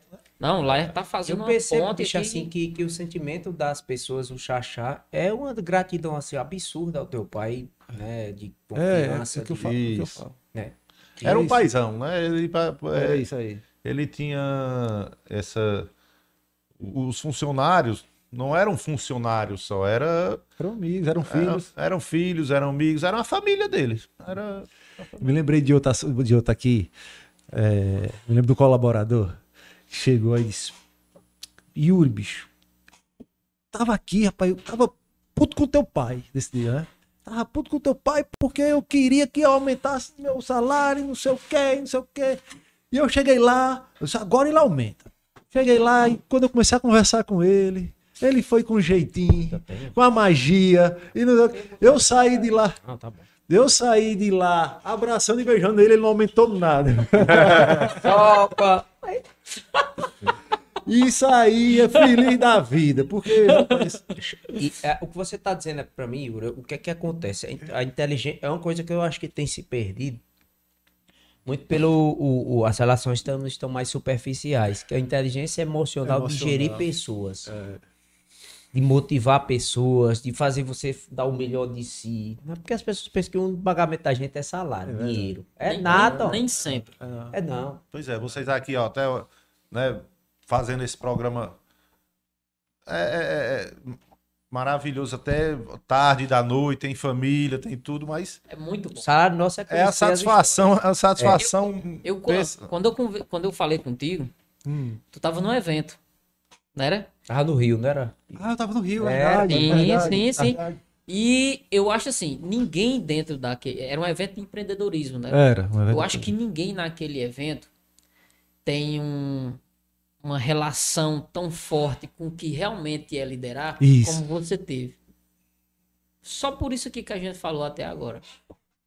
Eu acredito muito nisso, porque o relato vivo, a, a vivência, ela sobrepõe toda, toda, toda a teoria. Bom, irmão. Ela vem para embasar a teoria, óbvio. Mas essa vivência que você teve É. e um relato vivo como que a gente viu agora, o que Vou, contestar. ó, ó, vou voltar pra cá pra gente ver o tanto de comentário que tem, viu? Agora- agora ba- Thales o Gutenberg dizendo que deu saudade aqui das festas, é vendo aí Agora, os vídeos. Ó, tem um amigo nosso lá da Barbalha, viu? Hum. Tiago Luna. Tiago Luna, rapaz. Sobrinho de Socorro Luna. Tiago, meu amigo também, que é amigo, amigos em comum. Tiver, não pegue um ônibus do lado de, e, e se- sentar do lado de Tiago Luna. Você não consegue dormir nem parar de rir. Meu amigo, eu passei uma viagem todinha do Recife pra cá. bom. Tiago, lembra, nós voltamos do carnaval de Olinda. Foi do Recife pra Juazeiro, eu rindo com esse cabo, meu irmão. Ô, cabo, gente boa. É caba bom. deixa eu só fazer aqui a Silvinha, Yuri, lá da. da... Tu tá acompanhando aí também? Tô. né? Ah. A Silvinha pediu pra gente mandar um abraço pro, pro, pros nossos antigos Ah. parceiros lá da Soma. Secretaria da Ouvidoria É. Geral e do Meio Ambiente. Nós trabalhamos lá Isso. no estado, Em Fortaleza. em Fortaleza, em Dois- 2000. Eu, e- você em 2002, 2003, mas é o 2004. Pronto, um abraço aí para todos os amigos. Cici! Um beijão, Cici! Eu cobrando vocês aqui de aluno, eles fizeram uma divulgação danada, né? Tiago Luna é sobrinho de socorro, é caba bom. Eu fui pra uma viagem com ele, ele comeu muito coco assado. Eu disse, rapaz, coco assado é bom. Eu fazendo coco assado. É, rapaz, tu já comeu coco Não, assado? é bom, já tu comeram? fazendo, tu fazendo ele Rapaz, comendo é bom. É. Marcelo lá da ouvidoria também. tá? Ele, ele vai lembrar dessa história, ele vai lembrar dessa história. Lá de Japaratinga. Foi- não teve carnaval, a gente foi pra lá. Passar. Ainda teve aí, mas resolveu uma turma de casais. É. Foi muito bom. O Tiago é um caba gente boa, É. engraçado, É, boa é, praça gente demais. fina, gente boa. caba da Barbalha, um alô mais para um, um- um- É. um amigo da Barbalha. É, é, ele é como você, ele é um, um grande defensor aqui do Cariri. Todo jogo do Icasa tava no Rumeirão, não perdi um jogo. Ele veste a bandeira mesmo do Cariri, Tiago Luna. Um abraço, Tiago. E, e- Precisamos de pessoas assim. Traga Tiago pra cá, que vocês vai ser bom demais. e tem que ter. E agora o Bomeirão vai tomar uma Uma proporção, arena, né? né? Uma arena é aí. bacana, viu? Não, e o pessoal que gosta de casa, Guarani, se prepara que a gente tá trazendo uma pessoa aqui. E Casa bem Guarani, bacana pra gente. tem mais time, e viu? Tem, Tem, mais, pra é. gente contar Casa um Guarani, Barbalha, Crato. Tem outro time no Juazeiro que eu esqueci o nomezinho agora, que é, que é mais É, novo. É, É- é o- Cariri é Futebol Clube. É, é o de, é o de, é o de Seu- Berguinho, Rosenberg, é o de Dr. é, de- Rosenberg. de Dr. vários, Rosenberg. vários times. Rosenberg Miranda, aí. é? Não, Não, da né? Fago, lá do, do Anjo da- da Guarda. Sim, Eu acho sim, que vai sim. começar um campeonato caririense, mas de um mau porte maior. Caralho, seria uma boa, né, bicho? É. Na época do meu pai, Tinha muito. o campeonato era regional aqui, era Cariri. E aí era uma rivalidade, bicho, era uma febre, era uma, era uma paixão mesmo o futebol aqui. Era. O futebol era uma paixão, sabe? E Casa e Guarani, meu irmão, era Flamengo e Vasco assim. né? E eu posso falar? Pode. Posso? Pode. Vamos falar do futebol do meu pai. então. É, não é falar dele, né? É, É, Ele, o, primeiro, o primeiro sucesso dele foi no Foi futebol. no futebol. Jogou, E a- você está dizendo que eles jogaram muito tempo no Icasa, né? Que é o, o Ele- Verdão do O Cariri. Verdão do Cariri. Rapaz, agora é tanta história que é capaz de. A gente vai sair daqui amanhã. Não, Mas eu vou tá- contar tá essa história. Depois- meu pai sempre me falou de um gol que ele fez, o maior, o maior gol mais bonito da história que No ele fez. final. No final, em Casa e Guarani, na LDJ, Campo de Barro. Ele fez um gol de voleio, que a bola bateu na trave, bateu em chão, subiu e ficou enganchada entre a rede. Mas Enganchou. só mas vamos passar sobre o gol. Ele falava era isso. craque Era no craque. empresariado e do campo. Ele começou craque no campo. Aí, aí, aí ele falava desse gol e a gente ficava, é, tá certo. Depois de Eu anos. pensava que é mentira, Ele- né? não, ele sempre falava, eles, olha- Eu pensava que era...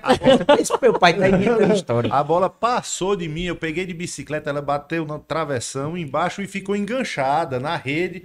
Ela, ela fez uma sacola assim na, Na- na travessão. Isso. Aí, isso na final, o, tava 2x2 o jogo e o A Guarani jogava pelo empate pra ser campeão. E esse foi o gol da vitória, viu? O gol do título. E aí ele disse que foi o maior gol e disse que teve um quebra-quebra da peste, o pessoal descendo da arquibancada, invadindo o campo. E eu não, a gente não conseguia mensurar isso, né? Aí depois de anos, cara, eu já, eh, ele já falecido, eu casado, minha esposa com a Luma, e a gente foi visitar, a gente foi para Recife visitar uns tios dela. E, tu teve um, e tu teve um colega de trabalho que falava muito desse gol também aí. Barbosa. Foi. Foi verdade. Mas eu- o que mais me tocou foi essa história com, esse- com os tios dela, todos Guarani, né? Os tios dela, todos Guarani. Vai, puta, E a esse gente lá, e disse, rapaz, seu Esquece pai é. Gilson Magazine, né? Aí eu disse, é, meu pai é Gilson Magazine. Ele Uma disse, abençoada. ele disse, seu pai foi um dos causadores da, uma das maiores raivas que eu tive na vida. Aí pronto. Aí eu e disse, agora? agora? o que foi que meu pai fez? Já tava pensando em outra coisa. Aí ele foi e disse, meu golaço. amigo, seu pai fez um gol num jogo Icasa e Guarani, na LDJ, que ficou marcado pra história. Eu disse, rapaz, conta esse gol aí, pra ver se foi o mesmo que ele contava. Pra ver se bate. Pô, foi o gol, rapaz. Era Disse dois que jogos. até o, o- o radialista, o locutor, saiu descendo as arquibancadas pra invadir o campo. Foi uma coisa incrível. E aí eu lembrei ele falando disso, com orgulho que ele tinha. E a gente às vezes escuta, mas você não consegue dar o, o, o valor, tamanho que realmente foi aquela, aquela experiência, né? Só quando uma pessoa de fora chega e fala que aí Você você... tá nos andares dos esporte, do esporte caririense, do futebol. É, é. Não, e quem não viveu aquela época não tem como mensurar. Meu pai tá acompanhando aqui, meu pai é prova viva do que foi o, o futebol aqui no Cariri antigamente. Que tinha o Vila Alta, tinha o Itaiteira. Eu joguei bola com seu pai, viu? Eu joguei bola o seu Eloy. E ele era um craque ali na, na, dizer, na minha cancha. Ali. Disse que ele era profissional também. Deixa eu lhe Ele- falar um negócio. Deixou de ser profissional por causa dele. Papai Deixa jogava ele- futebol de salão também, só um parênteses. Ah. E o Sumov, que era bicampeão O mundial, maior, veio, clube, o maior clube de Fortaleza na época, Sumov né? e é é bicampeão mundial, veio jogar aqui, era num time aqui do Crato. que o Papai jogava. Celca, não, não sei. Não, era aqui Votorã. Era um time aqui do Crato. E aí o Sumov veio pra cá e não deu não pro Sumov. Bicampeão mundial, Perdeu. perderam Tinha, aqui. tem, tem- tem uma história de um time de salão aqui do Crato mesmo, eu não vou lembrar o nome. Hum, Acho não- que não- é isso aí. Só tô me recordando agora porque você tá falando, mas tem uma história de um time de salão aqui do Crato que o negócio era, Tem, era eu, conheço, eu conheço um pouco da trajetória que eu- a gente vai pesquisar. É, nós já tivemos grandes atletas aqui na Sim, época. sim, nós sim, perdemos sim. alguns espaços de promoção de esporte. Sim. Né? Porque é, difícil concorrer com o celular hoje. Os jovens acham entretenimento. Infelizmente, na minha época, não. Eu fui atleta também de futsal. É, Eu fui e- também. Exato. Na Eu época, na época a gente não tinha. Era, eu chegava em casa e dizia a todo mundo, eu queria voltar um tempo, assim, pelo menos uma temporada. Chegar em casa, tinha um bilhete embaixo do telefone, e fulano ligou pra tu. Pra retornar. Não era desse imediatismo, não. Você foi longe. Era, cara. Mas conta a história do seu Eloy aí. Sim, conta aí. deixa eu aproveitar. Vou, É. vou fazer o, o tá merchan- assistindo, né? Vou fazer o merchan do meu também. Itaitera Clube. É, o pessoal ia rachar, eu acho que toda sexta-noite é eu lá. Era excelente. Não sei hoje, Grama faz tempo que eu não ando lá. Meio de campo. Meu pai tava como volante. Era, eu sei. Vou lhe dizer, lateral. Puxando pra lateral direita. Direita, era. Sobrou a bola, bicho. Uma cobertura assim. Que infelizmente não tinha celular na época. Pra, pra Ninguém- registrar. Ninguém, eu tava do lado assistindo e pegando as bolas, que tu sabe, né? O Gandula. filho vai pra dá aquela Menino é pra força, se ver, é pra é dá aquela, aquela Lá força tem rede, moral. não, no campo mas cara, não. sensacional. É. Uma pena que não tinha celular pra gente registrar aquilo, E, e- mas o Gol de homem- craque. O homem é bom. Ei, o Diego, homem é bom. e pra corroborar essa, esse, esse gol de Gilson aí, porque eu tô pensando aqui, rapaz, o que é que Gilson não fez? Porque Tem outro gol mais incrível do que esse aí. É capaz de não e Barbosa, Barbosa Tu- tu falou sabe também desse Não é- gol. não é você teve desse- outro? Do Rumeirão? Do Rumeirão. Do Rumeirão. Meu amigo, teve um gol que ele, no Rumeirão, Não, vamos entrevistar Tony Souza aqui. Quem sabe ele não sabe. Ele sabe, gol. sabe, sabe, sabe. ele, sim. ele, ele tava sendo. Ele Ia ser escanteio- substituído, É, né? ia ser substituído. Escanteio pro Icasa, né? Aí ele já ficou ali no meio do campo, que ele já ia ser substituído. Tava machucado. Tava machucado. Ele machucou o, Tava o com o pé tornozelo. quebra, quase quebrado, o pé quebrado, praticamente. Aí bateu o escanteio, ele tava vindo pra depois ser substituído. Quando bateu o escanteio, o zagueiro tirou pra fora da área, ele no meio de campo. A bola sobrou na, A bola sobrou na intermediária. na intermediária. E ele já tava de coxa pra bola. Ele disse, Gilson, a bola, a bola, Gilson. Aí ele voltou e pegou de primeira. A- Encobriu todo o goleiro e fez o gol no meio de campo e foi substituído. Que pena não tinha imagem, né? Mas, va- com certeza, relatos orais, que a gente fala na, na historiografia, vão ter relatos orais. Né? E, você, e- e você tirou a prova que, que, que a gente que o pai do Cabo, meu pai também já falecido. Eu penso que meu pai contava muita história. Eu- É verdade mesmo, rapaz. Meu pai- porque a gente pensa que o pai do Cabo quer encantar a gente. É, você velho, pensa é, que seu pai quer lhe encantar, ele- quer você é filho, né? Quando ele conta várias vezes, rapaz, esse negócio é verdade mesmo. Eu fico perguntando, "Ei, foi assim mesmo, aí porque eu pego um mentiroso, aí você pega um detalhe, né? Foi tal dia, quando foi mesmo, o mentiroso. Mas você vai perguntando histórias de pessoas e você vê. que- Vocês, vocês falando sobre, sobre a família. Quantos irmãos ao todo? É, é, quanto tempo de, de casado Eita, teu pai? Rapaz, Rapaz, tu quer apertar nós?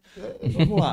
Meu pai nasceu em 45. Eu quero puxar tudo que eu não encontrei no Google. Eu tenho que puxar. Vamos porque lá. alguém tem que Terminando saber. a disso. Segunda Guerra Mundial. Alguém tem que saber.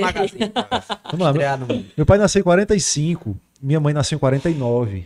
Um beijo pra minha mãe, Ione, minha linda, minha, minha rainha. É, E aí, bicho, eu sei que minha irmã é de 74. Eita, Cintia, eu tô entregando. então acho que meu pai Mas casou em parece que tem 15 anos 72. É, eu, eu acho que ele. Acho que meu pai casou em 72, por aí, 28 71. anos. 28, 30 anos no máximo ele casou. Não, É. 25, 28 anos ele casou, eu Isso. Aí, Cíntia, primogênita, É. veio eu e Eri depois de quatro anos. Nós somos de É depois 78. Gilcinho. Não tenho vergonha de falar a minha idade, tenho 43 anos. E tô mais jovem. Não, eu tô mais novo a cada ano. Tô mais jovem do que há cinco anos atrás. Yuri, Yuri, hoje a gente tem que ter orgulho, cara. É. O pessoal de quantos anos tem? De 34. Porque eu olho os cabinhos de 22. Só fica velho quem não morre novo, eu digo a tu. Tem isso aí também, É, né? mas viver, envelhecer é uma data. Aí depois veio o Gilcinho, depois de quase 11 anos. Gilcinho é de 80, e- finalzinho de 88, dezembro, tá já fazendo aniversário aí. E isso, isso o pessoal lá de casa. O meu pai tem um filho, eu tenho um irmão também. Fora, fora do É, casamento com a minha mãe, se eles já separou, estavam já separados estavam e tudo. separados. E meu pai tem um filho, Leonardo, Leonardo Sobreira, é um grande nutricionista da região. É, a gente não tem muito contato, mas Leonardo tá aqui o nosso abraço para você, tá? E é isso. Aí são então quatro filhos e Cinco. mais cinco filhos, né? É. Total cinco filhos, são quatro irmãos. E Eu acho que só são os cinco mesmo. é assim que a gente sabe, que a gente sabe, acho que é só isso. Pra quem for pra próxima pesquisa, já tá adiantado. É, Ó, Diego, eu quero voltar aqui pros comentários, que até é coisa, viu, pra gente ler aqui, velho. Olha, aí, Patrícia Tibério, tá seu dizendo- comentário? Olha quem é que tá aqui nos assistindo. Xaxá, viu? Xaxá tá aí? Eu amo vocês, eu amo sempre vocês, meus amores. Xaxá, Xaxá. muito obrigado, viu, meu irmão? E esse depoimento seu aí, rapaz, os cabas engoliram o choro aqui. Não, viu? mais uma Dário vez eu quero tá agradecer. mandando um- uma mensagem aí, É, Dário Gleitz. exatamente, meu amigo Dário. me- nessa mesa tem dois patinhos pra mim, um cartola e outro no poker, ó. Ei. Dário, um abraço, viu, meu irmão? Você é caba bom. Dário aqui que é empreendedor, lutador de jiu-jitsu. Olha a mensagem da. Ele Cabo, tá falando boa. de outra aí, mas deixa, deixa quieto, Dário. Não, Essa Eu mensagem. já. ia mostrar o áudio dele que viralizou. E aí, Rapaz, é? eu inventei. Eu fiz. Eu, f- tem um jogo do Flamengo agora, você é flamenguista, nós somos também. E aí eu peguei uma foto de uma pessoa com os ingressos e fiz um áudio.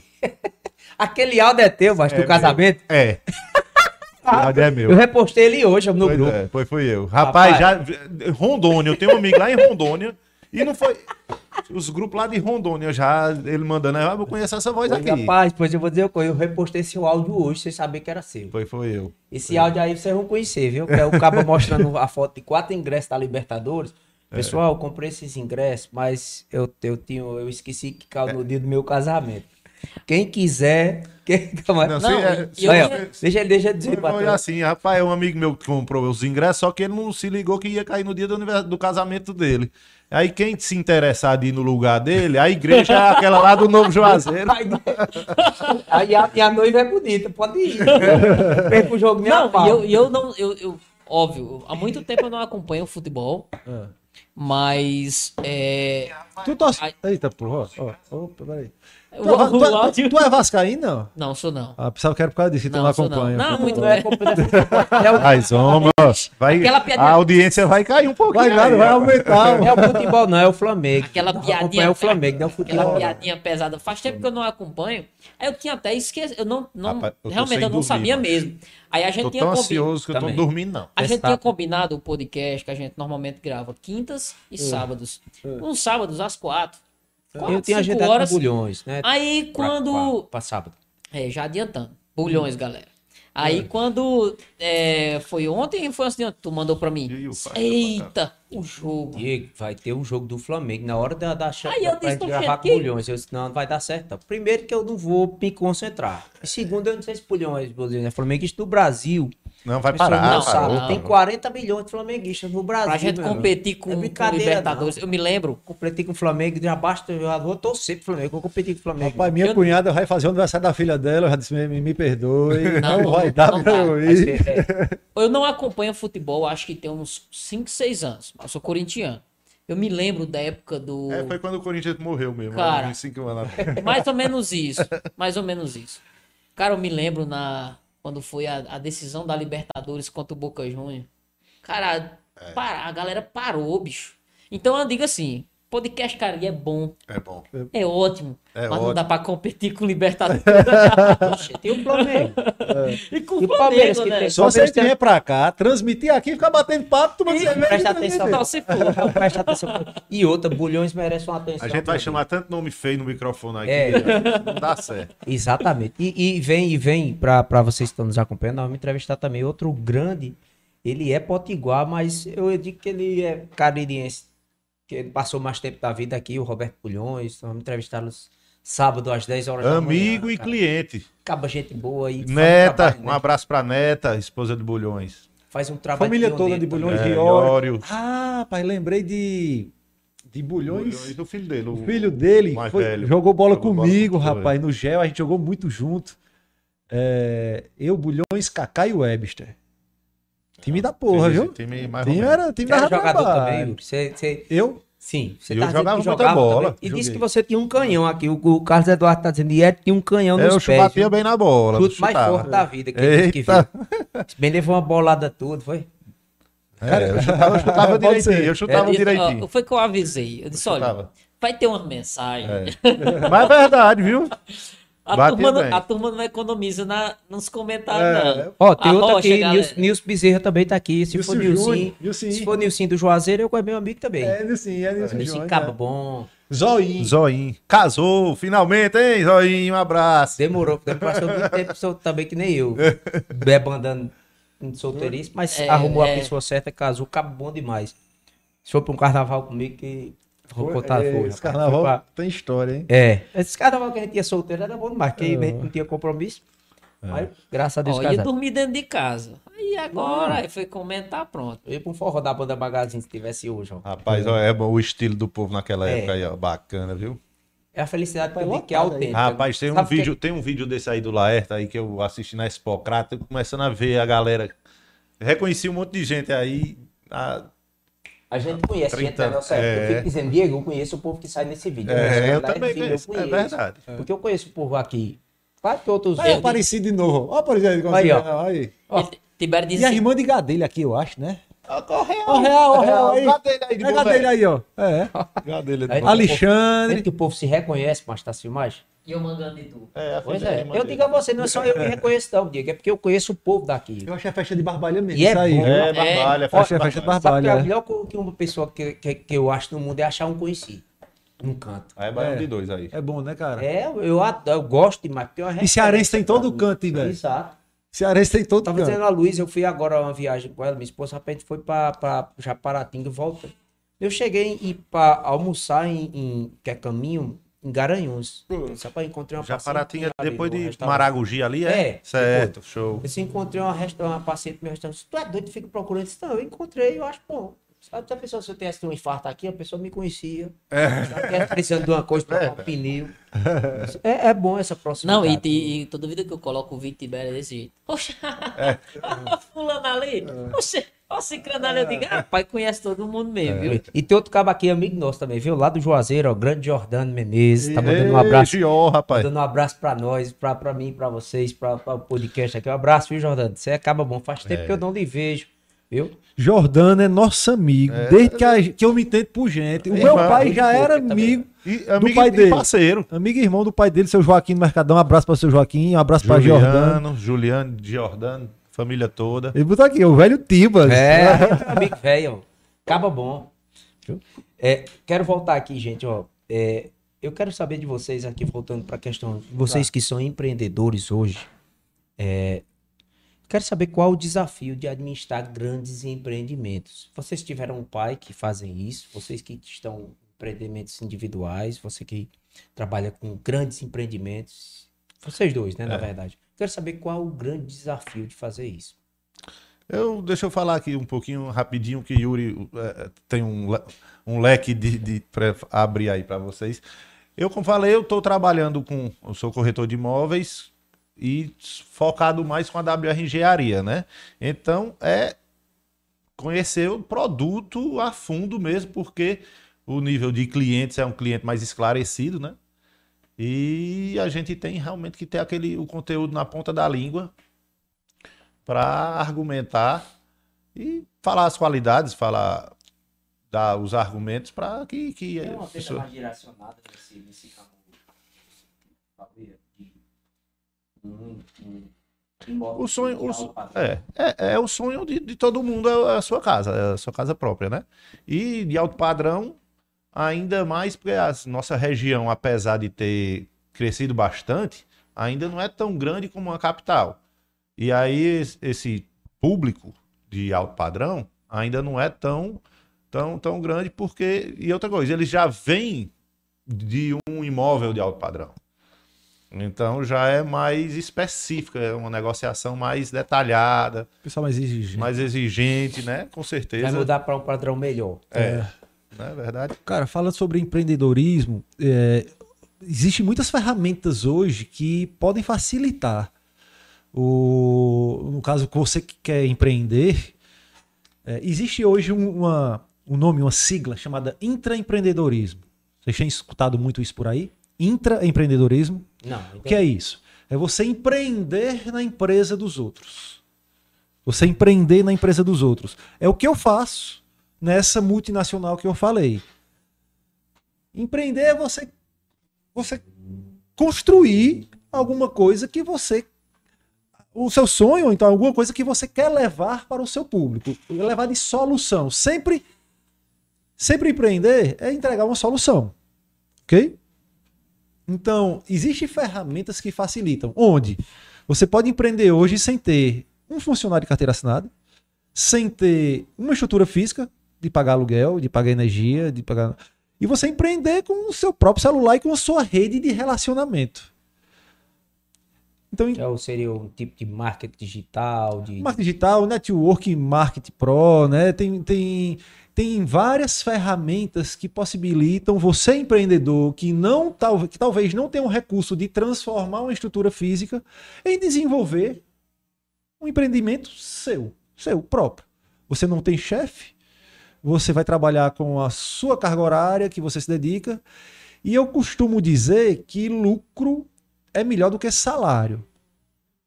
Porque o lucro quem realiza, quem faz é você. Você fala de vendas, né? Você pode vender hoje 10 latas de cerveja, amanhã você vender 100 latas de cerveja e multiplicar isso. Se você trabalha com salário, você vai trabalhar 12 meses e vai receber a mesma coisa. Você né? não tem. Eu, eu, sempre digo, Yuri, é, te cortando um pouco, é, o ser humano ele tem é, é, é essa necessidade de prosperar. Sempre. Se você, se você vai ganhar o mesmo salário a vida inteira, você não vai é, prosperar, pelo menos no aspecto financeiro. Você pode estudar, pode adquirir inteligência, enfim, prosperar em outras áreas. Mas eu acho sempre necessário essa, essa questão do prosperar. Eu quero já te falar, te cortando um pouquinho, mas é, o que eu vejo essa questão de empreender está é, tá relacionada a essa, essa prosper, é, procurar algo melhor. Procurar isso, algo melhor. Procurar algo melhor. Isso, de prosperar. Tem muita gente, eu, eu, eu quero prosperar financeiramente, Sim. graças a Deus já, já hum. prosperei. É, é, quero prosperar intelectualmente, Mas... emocionalmente, é, é, socialmente. Isso é uma Sim, forma de prosperar. Claro, é verdade. Eu acho interessante e, e, e essa tua ótica de prosperar uhum. empreendendo. Uhum. Só que eu vejo muita coisa e eu faço uma crítica a, das, a diversas formas que é apresentada essa forma de empreender como se fosse uma coisa mágica, de facilidade, não é isso? Não, não é. Não precisasse de uma gabaritagem, de experiência, não é isso? Eu estava conversando isso com minha grande parceira de empreendedorismo, de vida, de tudo, minha esposa Luma. E aí o cara às vezes chega e diz assim: Eu sou empreendedor. Beleza. Você é empreendedor? Você teria coragem de trabalhar um ano sem receber? Investindo? Hum. Investindo, tirando dinheiro do bolso um ano sem receber nada em troca? Se você for esse cara, aí é, você, pode se chamar de empreendedor. Você pode ser um empreendedor, realmente. Porque a grande maioria das pessoas começam a desenvolver uma coisa, mas já querem receber por, em, algo em troca. Meu irmão, se você é empreendedor, você é seu primeiro você é o patrão e o seu primeiro é funcionário. Você é seu primeiro empregado. Então, então assim, é, não é não é uma arte fácil. Não é uma arte fácil. Agora, que ela pode transformar a tua vida? Pode. Eu acredito que é, que é o maior veículo de transformação de vidas. É o empreendedorismo. Que não tem um, uma, uma, estabilidade, mas tem uma, uma mas ninguém projeção tem, ninguém maior. tem estabilidade. Nada, ninguém, ninguém tem, tem estabilidade. Eu sei disso. Na é verdade, Exatamente. eu estava assistindo um podcast do Flávio Augusto. Acho que muita gente tá aqui conhece o Flávio Augusto do Geração de Valor. E o Flávio Augusto estava me dizendo, estava dizendo lá no podcast que que estava tudo bem, estava tudo maravilha e veio a pandemia. Um cara como o Flávio Augusto falar que a pandemia pode é, é, desestabilizar ele, então, meu irmão, qualquer um de nós se qualquer... destabiliza. Pois é. Porque o Flávio Augusto é um multibilionário, bilionário, o cara dono da, da WhatsApp, o cara dono do Orlando City, vendeu agora o Orlando City por mais de 2 bilhões de dólares. Ele representa muito tudo isso que você falou, que é, eu pego uma empresa, mas eu não me apego à empresa. Na hora que ele viu Exatamente. que rendendo, ele vendeu. Exatamente. E aí, ele veio ver a pandemia... O interessante é quem compra uma empresa dessa. É, pois é. Que né, vê cara? mais valor do que o cara tá, já viu. É. Poxa... É mais visionário ainda. É. Mais visionário ainda. Então você pega o Flávio Augusto falando que quando chegou a pandemia, o cara se desestabilizou. Então ninguém tem estabilidade, irmão. Ninguém tem estabilidade. O médico que tá. Vamos lá.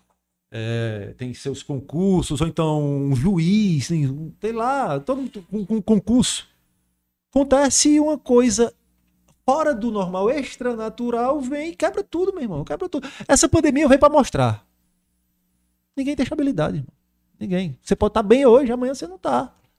E, e, e, o que eu acho interessante, Yuri, e, e complementando o que você está falando, porque é o seguinte, o que é que a gente, quando vê falar de empreendedorismo, o que é que acontece? Você vai acessar a internet, Existe um mercado de pessoas loucas para prosperar, que estão numa Sim. situação financeira ruim.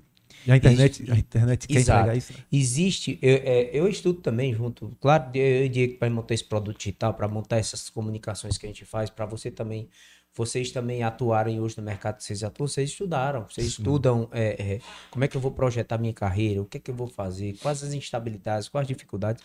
Só que hoje, o que é que acontece? Assim como dieta, na minha área o pessoal faz o seguinte, é fácil você emagrecer, tome isso, isso e isso. Né? Existe um produto fácil para isso. Não existe solução complexa para problema difícil. E a, essa solução de empreender e você se projetar rapidamente, principalmente financeiramente, é uma sedução muito grande para as pessoas. E isso é vendido como uma solução simples, né? É. Que não precisasse muito trabalho, não pre... e diz assim, muito trabalho, não precisa tanto trabalho, você vai trabalhar tantas horas por dia só. Eu não conheço dinheiro É isso. fácil. né? De casa, Dinheiro você fácil eu conheço. né? E eu vou lhe dizer como Ah, é. Ah, Você botar exato. uma boca de fumo neste é, é, é é fácil, eu digo a todo mundo. Sabe como é que dinheiro fácil? Dinheiro fácil pra mim é boca de fumo. É. Você bota, você bota, você ganha mesmo dinheiro. O problema, sabe qual é? É no dia que a polícia lhe pegar, nenhum dinheiro seu é luz, tudo é prego como se fosse adquirido no tráfico, até uma herança que você tiver, você se lasca. Então, dinheiro fácil eu nunca vi pra se ganhar. Licitamente, né? Mas se vê, exatamente, licitamente, é, ordeiramente. Mas na internet é cheio disso, né? E vocês, como empreendedores, é bom vocês estarem falando que isso é, é- requer trabalho, estudo, tempo, demanda, requer tempo. planejamento. É Isso- tempo e trabalho, para quem quer empreender, irmão, assim, é tempo e trabalho, é resiliência, como a gente já falou, né? É, a ferramenta também, a ferramenta, quando eu falo em ferramenta, é assim, eu sou um empreendedor do tradicional e também sou empreendedor, do, mo- um modelo diferente, tá? Eu vou já falar sobre Eu esse modelo Um diferente. pouquinho pra- pra- Tradicional, vou dar um exemplo. Eu montei uma loja de carros em 2011. Em 2011 eu montei uma loja de carros. Para empreender no tradicional, você tem que ter uma estrutura física, Porque você tinha já o know-how de trabalho na Sevema. Isso, eu, eu passei na Sevema. Um abraço para meus amigos da Sevema. tempo. Caio Adenauer, seu Tadeu, grande professores eu tive lá. Tadeu. Ticiano, meu Tadeu irmãozão. Viu? É, mas é assim. Grande empreendedor, Tadeu, Grande. né, cara? Grande Um empresário. grande empresário da região. Eu acho que é um orgulho para todo caririense ter. Tadeu. Ah, lembrando a história do meu pai e Tadeu. Meu pai dizia assim. E eu disse para seu Tadeu isso no dia que eu fui pedir minhas contas a ele. Que eu saí de lá porque eu, eu, eu quis sair. Ele, meu pai dizia assim: Tadeu é o maior vendedor de carro que eu já vi. Um vendedor de carro, um vendedor de carro só pode chegar até Tadeu. Depois. Não, não, é- não- tem, só pode chegar até Tadeu. viu? Carisma seu Tadeu. Você vê a Sevema tem 40 anos, é? Quanto? Mais de 40 anos. E né? agora a Sevema não é mais só Fiat. As pessoas associam muito a Fiat, mas é um grupo de. de- de- É, vamos voltar. E aí eu saí, pedi, fiquei da- na Sevema 2006 a 2011, pedi pra sair pra montar minha loja. E aí seu Tadeu disse: "Boa sorte, meu filho, vá". E aí eu montei minha loja. E como é que você faz para empreender no tradicional? Aí você precisa de recurso. Você tem que ter recurso. Eu tive que ter um- uma estrutura física, tive que fazer reformas, Aluguel, aluguel, funcionários, estoque, porque se, porque se eu tiver, eu tenho a estrutura e eu não tiver o estoque, eu não vou vender nada, né? Então, isso para mim é, é um é um grande gargalo para muito empreendedor. Tem que ter recurso, tem que dispor de recurso. E como empreender? Aí uma vez uma pessoa me perguntou: e como empreender sem dinheiro? Aí aí onde entra o intraempreendedorismo. Você empreender num negócio dos outros. O negócio está lá montado, está bem montado. Toda a parte burocrática não é com você que vai desenvolver. Você vai ser formador do mercado do negócio, do, do, do, da do posicionamento do produto no, no, no mercado. Isso é que eu faço no meu networking, no marketing de relacionamento. Eu represento uma empresa, vou falar o nome dela aqui, nós já temos, eu represento a Gilness, é uma empresa mundial, 150 países. Yuri, para empreender, eu tenho negócios espalhados hoje, Tibério, Diego, Ieri, eu tenho negócio espalhado em seis países. Que eu não conheço as pessoas que estão lá, eu não conhecia as pessoas que estão lá, mas eu comecei a conhecer porque outras pessoas conheciam. E aí a gente vai conhecendo pessoas, conhecendo pessoas. E veio a história do meu pai. O legado que meu pai deixou. Ofereça a oportunidade para as pessoas. Ofereça a oportunidade para as pessoas. E o que eu faço é isso. Como é que eu a- expando comercialmente a minha marca, o meu negócio? Oferecendo oportunidade para as pessoas. Tem muitas pessoas aí querendo ganhar mil, dois mil, três mil a mais, querendo ganhar 500 reais a mais. Desenvolver rendas extras. Tem muitas pessoas espalhadas pelo mundo querendo isso. Principalmente nessa pandemia. Querendo Mas renda isso é um modelo de negócio, não é, é, é E- essa e- ilusão que as pessoas. Que as pessoas vendem é uma ilusão de facilidade, né? E Não, não, não é como- vamos voltar, a gente É falou, não existe negócio, né? dinheiro fácil lícito. Você tem que trabalhar, cara. Você não vai ficar rico do dia pra noite, você não vai ganhar dinheiro fácil, você tem que trabalhar. O cara que pensar num relacionamento como dinheiro fácil, ele não prospera. nem, va- nem valoriza o dinheiro que vai ganhar. Ele não prospera. Né? Então, assim, mas existem ferramentas que te facilitam. Se você não tem recurso. Se você quer começar empreendendo. Tem um grande mentor meu que é sócio do Flávio Augusto. Só você ver, sócio do Flávio Augusto, que iniciou toda a carreira dele no marketing de relacionamento. Hoje o cara é milionário e é sócio do Flávio Augusto. Sabe qual é a mercadoria que eu acho mais valiosa, Yuri? Hum. Que não tem pra vender? Tempo. Tempo que você dedica a tudo que você faz. Você, depois eu queria comprar uma hora, não compra não. não. É verdade. Você pode ganhar o dia que você for, você não compra nada. Verdade. De tempo, não. Você não compra um segundo. Mas eu, eu, eu Eu tenho devo mandar tempo na tarefa certa. Por isso que eu acho certo. que o marketing digital, a venda online, ela vem para mudar muita coisa. Porque uma hora minha, ela pode se tornar 30, 40 horas. Aí. A Eu sou, eu sou, é eu sou, maior. como a gente tem conversado muito, eu sou velho. Eu sou um Velho. cara muito tradicional, Sim. principalmente na- Na em alguns conceitos na minha cabeça. Ele usa cerola, mas pra gente sobreviver, disse. mas pra gente, hã? Usa cerola. ainda não. Não cheguei a tanto. Mas não me acostumei com boxe. Estão querendo Se que eu você quer saia. saber. Estão querendo que eu volte e beba daqui. Se você quer saber, não me acostumei com cueca box. Então, tá, é um Ah, é passo. Eu uso, Então- uso copinho, é? Copinho. É.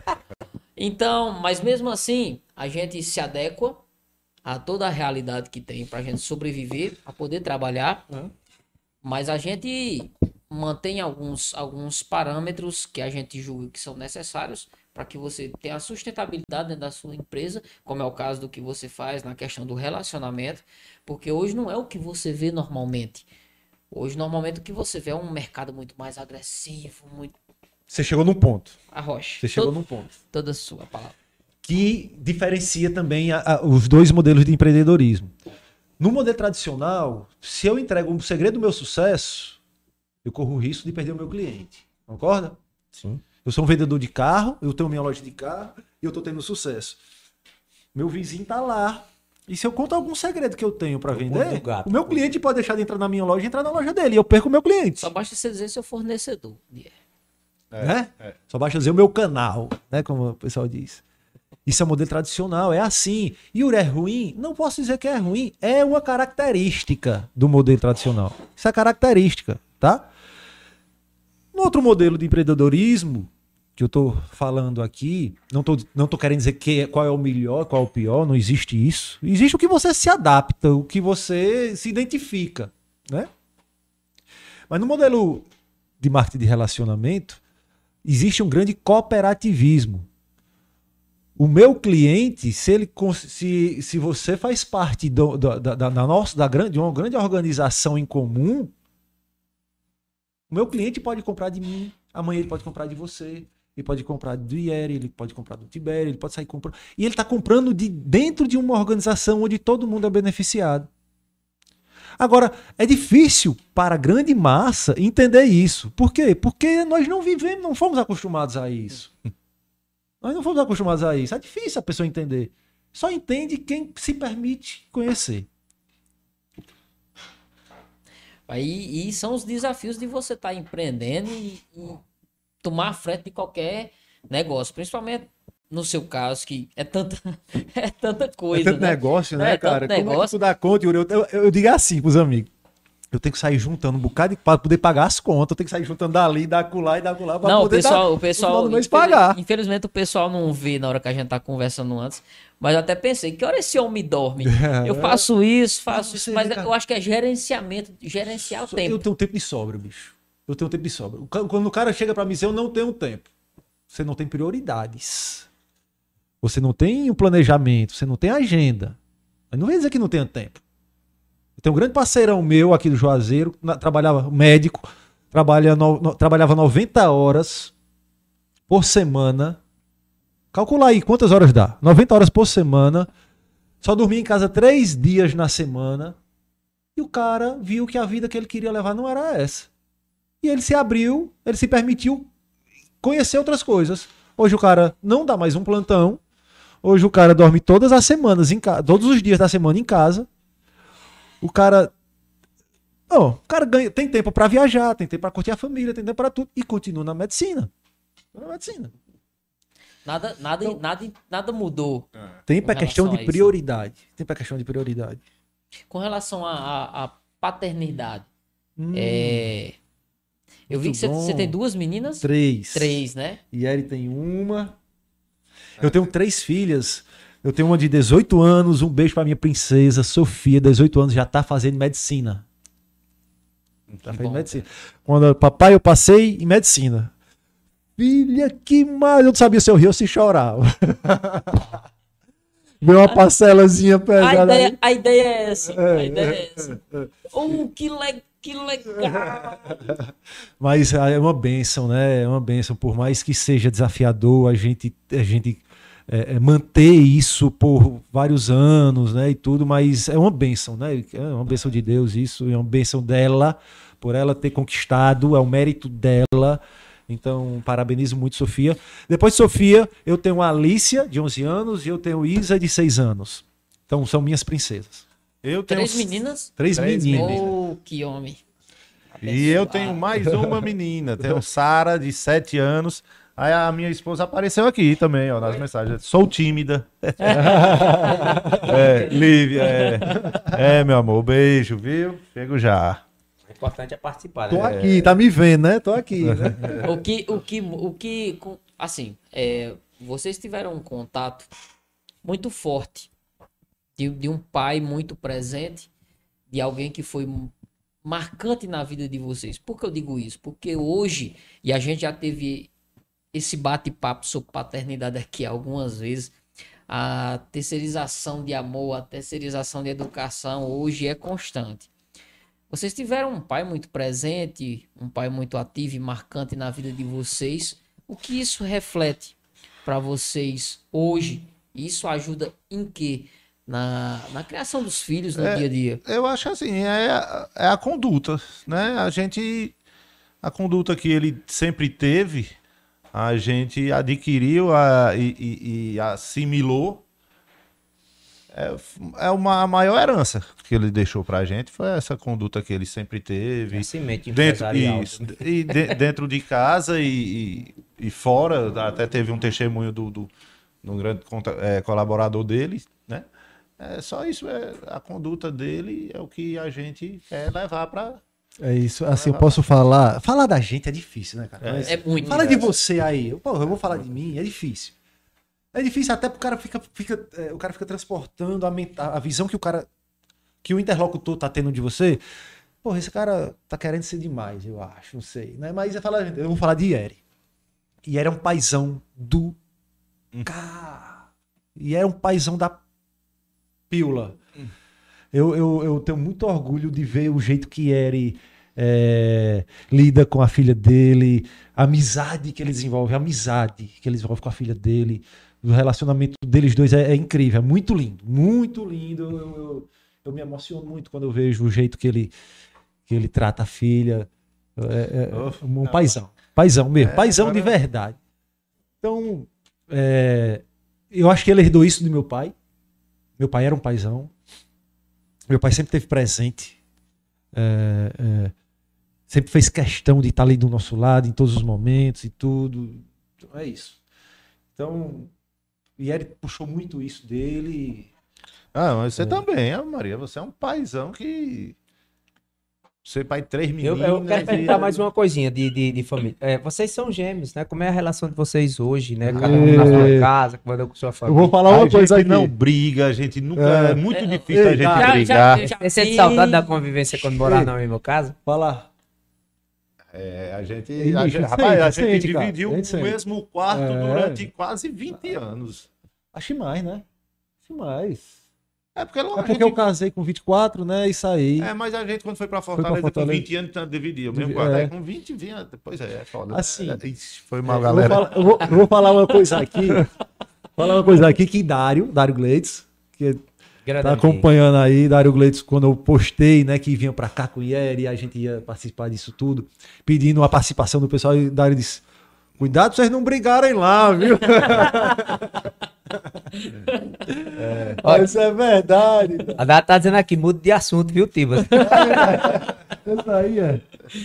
Dário, você tá acompanhando fiel, viu, Dário? Ah, desde o início. Aí, bem, tá. rapaz. E aí, Tibério, Diego? Rapaz, bicho, eu, eu- é, é, a gente tá assim muito feliz, bicho. A gente tá chegando a quase duas horas de episódio Já, com vocês, de conversa, boa, conversa boa. Mas enquanto tiver uma geladinha dessa aqui, meu. Pois é. Ah. Enquanto estiver agradando, é, é bom. E, e- e bom saber, assim, que, que hoje vocês são é, é, diretrizes É, de 10 horas. empreendedorismo regional, que é visível a, a raiz que vocês têm do legado de pai, de mãe, familiar em si, no, no modo como vocês conduzem a vida profissional e pessoal de vocês. Foi, assim, Ô, rapaz, agradeço demais aí esse convite. Foi legal demais esse bate-papo, esse reconhecimento.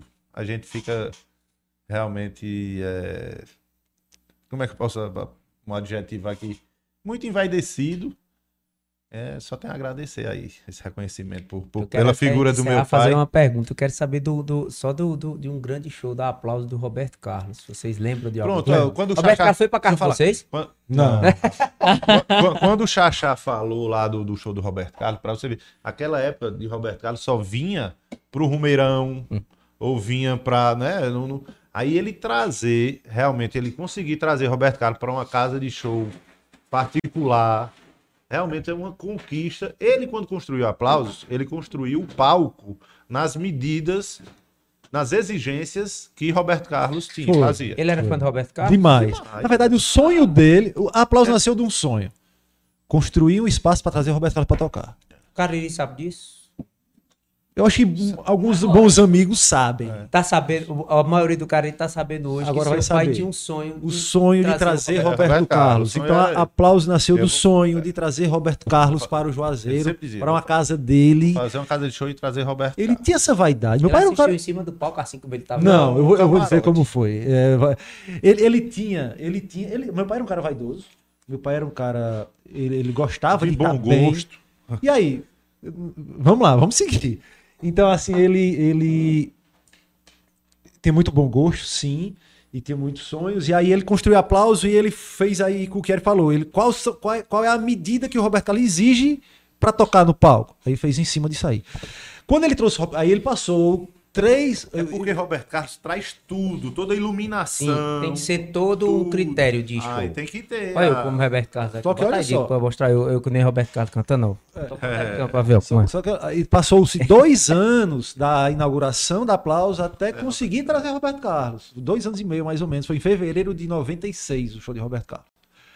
E, e eu, eu fui. Seu pai teve escalado. medo não? Dá prejuízo? Porque você disse que seu pai não tinha medo, Você né? viu o que o Xaxá falou aí? Sim, Meu pai nunca teve medo. Nunca. E aí o, no- eu fui escalado pra ir buscar Roberto Carlos no aeroporto, cara. Foi. Escalado assim pra ir buscar. Foram cinco carros assim, um comboio pra ir buscar Roberto Carlos. Eu fui buscar vários artistas no aeroporto para meu pai. Vários, vários. Era até uma pergunta que eu ia fazer.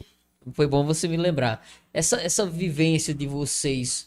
É, aplauso durou quantos anos? Na, na mão de vocês ali inicialmente, na primeira fase dela. De 94 até 2000. Bicho.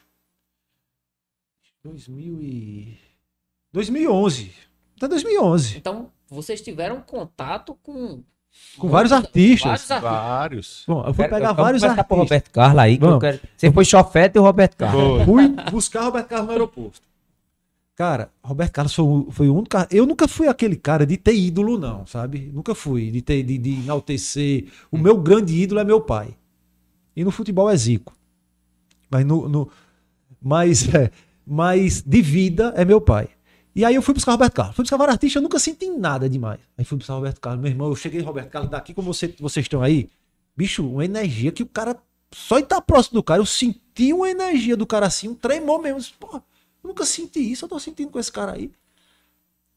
Vi que vi uma coisa diferente no cara. E aí nós levamos pra, pra aplauso e tal. Começou o show.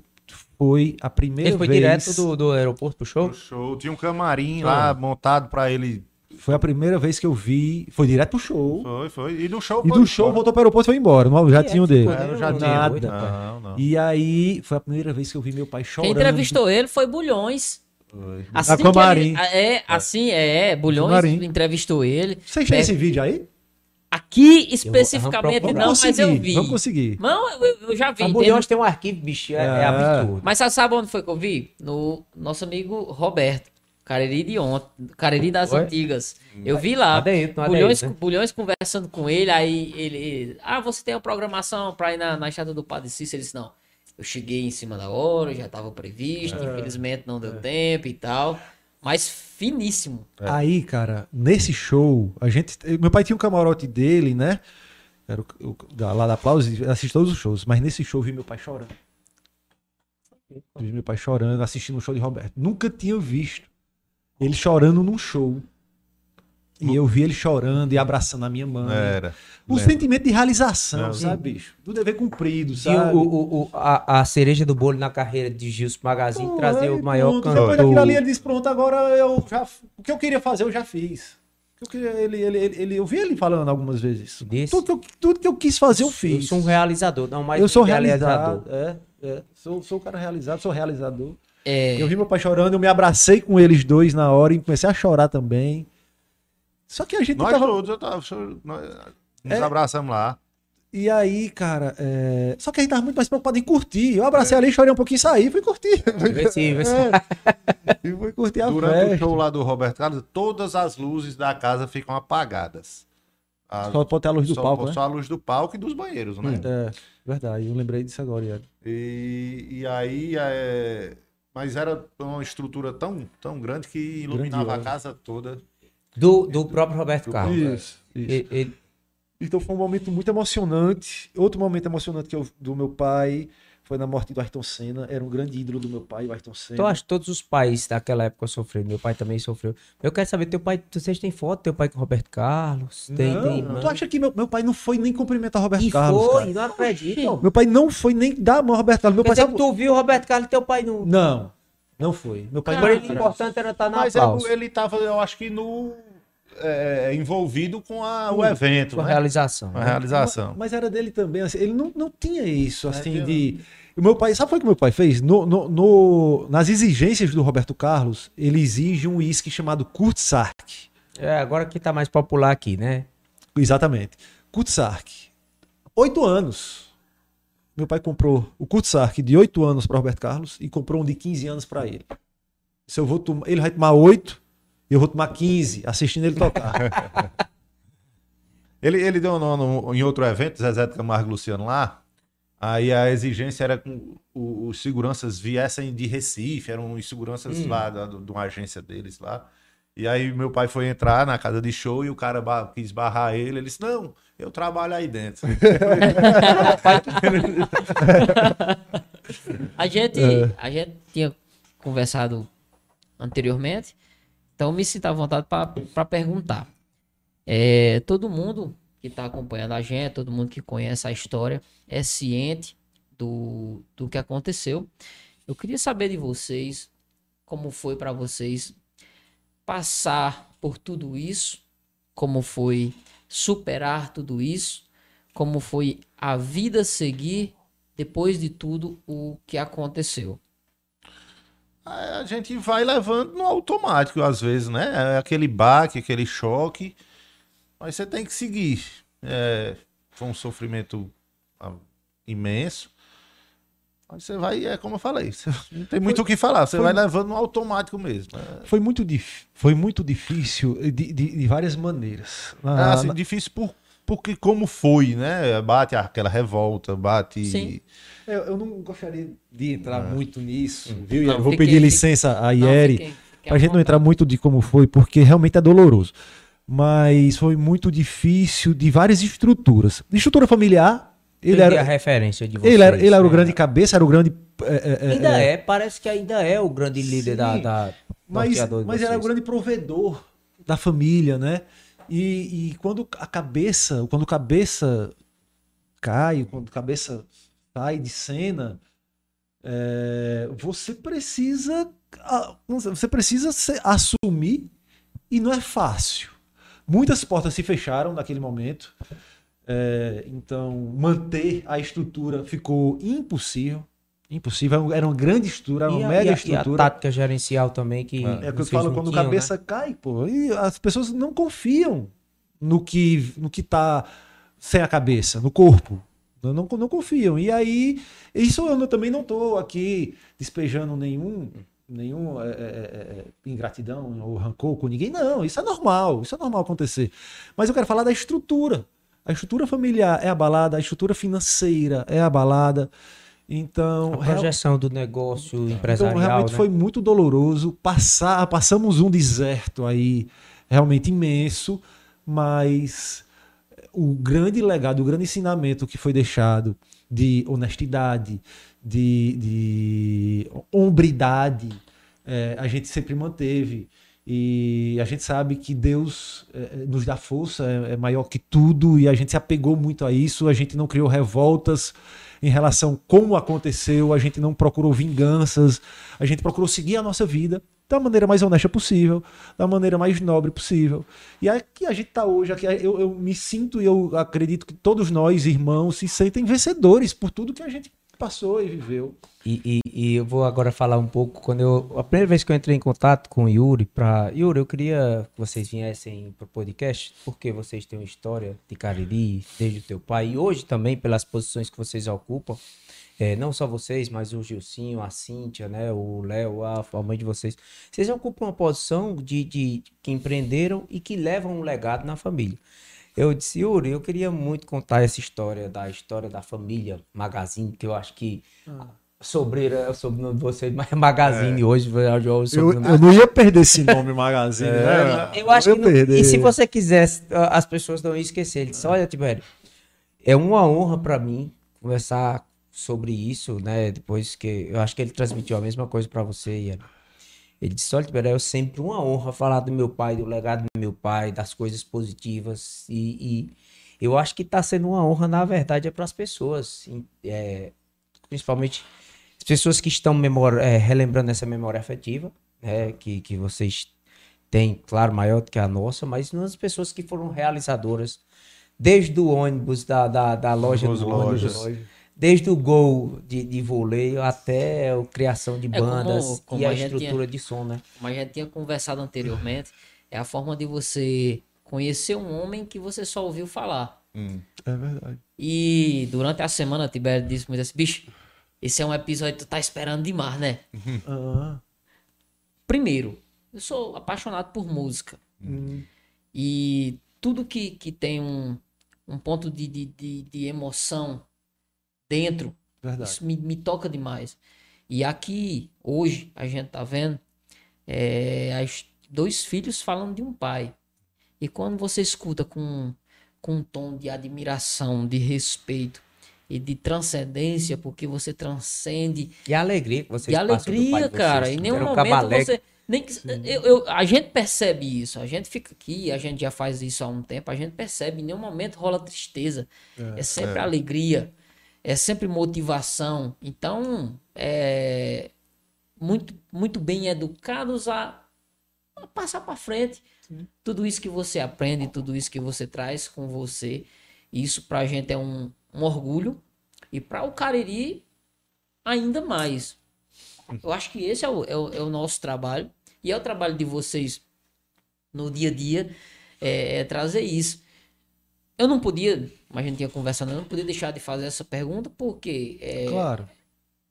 é algo que realmente As pessoas querem saber, principalmente, né, as cara? pessoas querem. As pessoas querem saber e a gente nunca foi de esconder. Esconder qualquer informação, ou qualquer postura. E as pessoas querem saber, a gente tá aqui para E contar. a gente tem um sentimento, todo mundo tem um sentimento de raiva, de vingança. Eu tenho. Acho que todo, tá dentro de todo mundo um sentimento de raiva, Mas de não é vingança. sentimentos que engrandecem, né? Não são sentimentos que engrandecem, mas eu acho que o ser humano em si, ele, ele traz consigo esse sentimento Traz, de raiva, ele de traz. vingança. Mas a gente falou de controle emocional Sim. em um momento, e, e eu acho que tem que se valer disso também. O controle emocional se chama inteligência emocional, inteligência né? emocional. Então a gente precisa sim ser inteligentes em muitos momentos. É, Foi muito doloroso, mas nós sobrevivemos. Tudo que você passar, irmão, tudo, qualquer, qualquer dor que você passar, você vai passar por ela. O, o- o ser humano consegue sobreviver, consegue passar. Principalmente se você se apega com coisas mais fortes, com Deus mesmo, com Deus. Então, a gente conseguiu passar, eh, foram momentos Esse é um desafiadores. conselho também que você pode estar dando para as pessoas que também Claro, passaram, claro. né? Estão passando E- por e mesmo eu momento. acho- e o que eu mais me pandemia apego- principalmente, né? E o que eu mais me apego é no legado que ele deixou. O maior legado de Justo Magazine é eu encontrar qualquer amigo ou qualquer pessoa que cruzou com ele hoje, depois de 24 anos da sua morte, Ele falar fala. bem dele. Fala bem dele. E falar bem dele. Como o depoimento do Xaxá. Um depoimento chachado. Você tava falando que o Edson outros. Lima fala com você de vez em quando. O Edson Lima, quando vem o Juazeiro, ele liga, ele manda mensagem pra gente. Que, que legal, cara. Ele, ele, pô, ele é um. Pois ele quando ele muito- mandar mensagem pra você, tem um que, que carinho venha pra cá pro pelo- podcast, eu, eu quero Aê, é, falar. Então, assim, é reconhecer que uma pessoa deixou o bem na sua vida, isso não tem como. Não, é- não tem como mensurar, não tem preço isso. Não tem Sem preço. Porque, Tibério, pense o seu filho, Diego, pense o seu filho, daqui a 30 anos, escutando um amigo seu dizer: seu pai foi importante na minha vida. Pô, mas isso é dinheiro, não tem dinheiro que paga. Não tem presente maior na, na vida. Não tem presente maior. Tá? Nada paga isso. Vocês estão sendo Gilson Magazine na vida dos outros? Cara, É pergunta dura da porra? Aí, pai, eu, eu acho que Tem que ser, É, tem tem, que ser. Eu acho que tem que ser. a gente colabora é, no quem quem com quem é uma missão é difícil. uma missão difícil, Mas- mas, a gente, mas a gente é porque assim, eu, tô, eu, eu, eu, eu fui, eu fui injusto Eu- a eu- pergunta, eu porque eu tenho gerei uma comparação. assim, Mas o exemplo em si é, é de vocês fazerem o que seu pai fez e dar era Gilson? oportunidade. Gilson era referência, né? Ele legais. era referência. Ele era companheiro. E eu acho que é, a gente está conseguindo também ser é referência, é companheiro. São amados pelos amigos, pelo mesmo de gente aqui. Ah, certeza, né? Que Eu o pessoal que- que- apareceu que aí. o sobrenome Magazine tá, aí. tá caindo bem. É, pessoal. É. é, vocês começam Não, a mexer pois em coisas, e a Mas assim, se não, emocionar. mas antes de chorar, vamos, vamos, vamos é, é, encaminhar para o final. E, gente, assim, Vamos, porque a galera não aguenta mais não aguenta, aí, rapaz, né? pelo- pela galera aqui aguenta, bicho. Porque eu tô vendo que hoje vocês tiveram um dos episódios mais comentados que a gente teve no podcast Cariri. Não, com pelo, pelo apelo Bacana, emocional. E- pelo engajamento que vocês trouxeram também. E levem isso pra vida. Vejam, vejam. E assim, é, não somente por quem é Yuri e Eri, mas pela história que eles trazem, o nome que eles trazem, a força desse nome. Quando a gente começou, eu até tava pensando ainda agora, né? Quando a gente começou, tinha menos pessoas porque o pessoal já tinha acostumado a nosso horário de 9 horas. Quando deu 9 horas, subiu de 8, 10 para 30 pessoas 28 assistindo. pessoas atual aqui. É, ó, cara, tem porque o pessoal já acostumou, o pessoal já acostumou com esse horário nosso. E depois assistem muito mais. Tem gente E que não é. assiste, às vezes assiste. É, Sim, assistam sim, gravado, né? É. Não, e, bicho, não é fácil. A gente, eu vivo um pouco nesse meio aqui. Você permanecer numa live desse tamanho é difícil, cara. Não é pra É. todo mundo, né? Minha mãe disse, rapaz, podcast é pé curto. Eu disse, mamãe, é não, mamãe.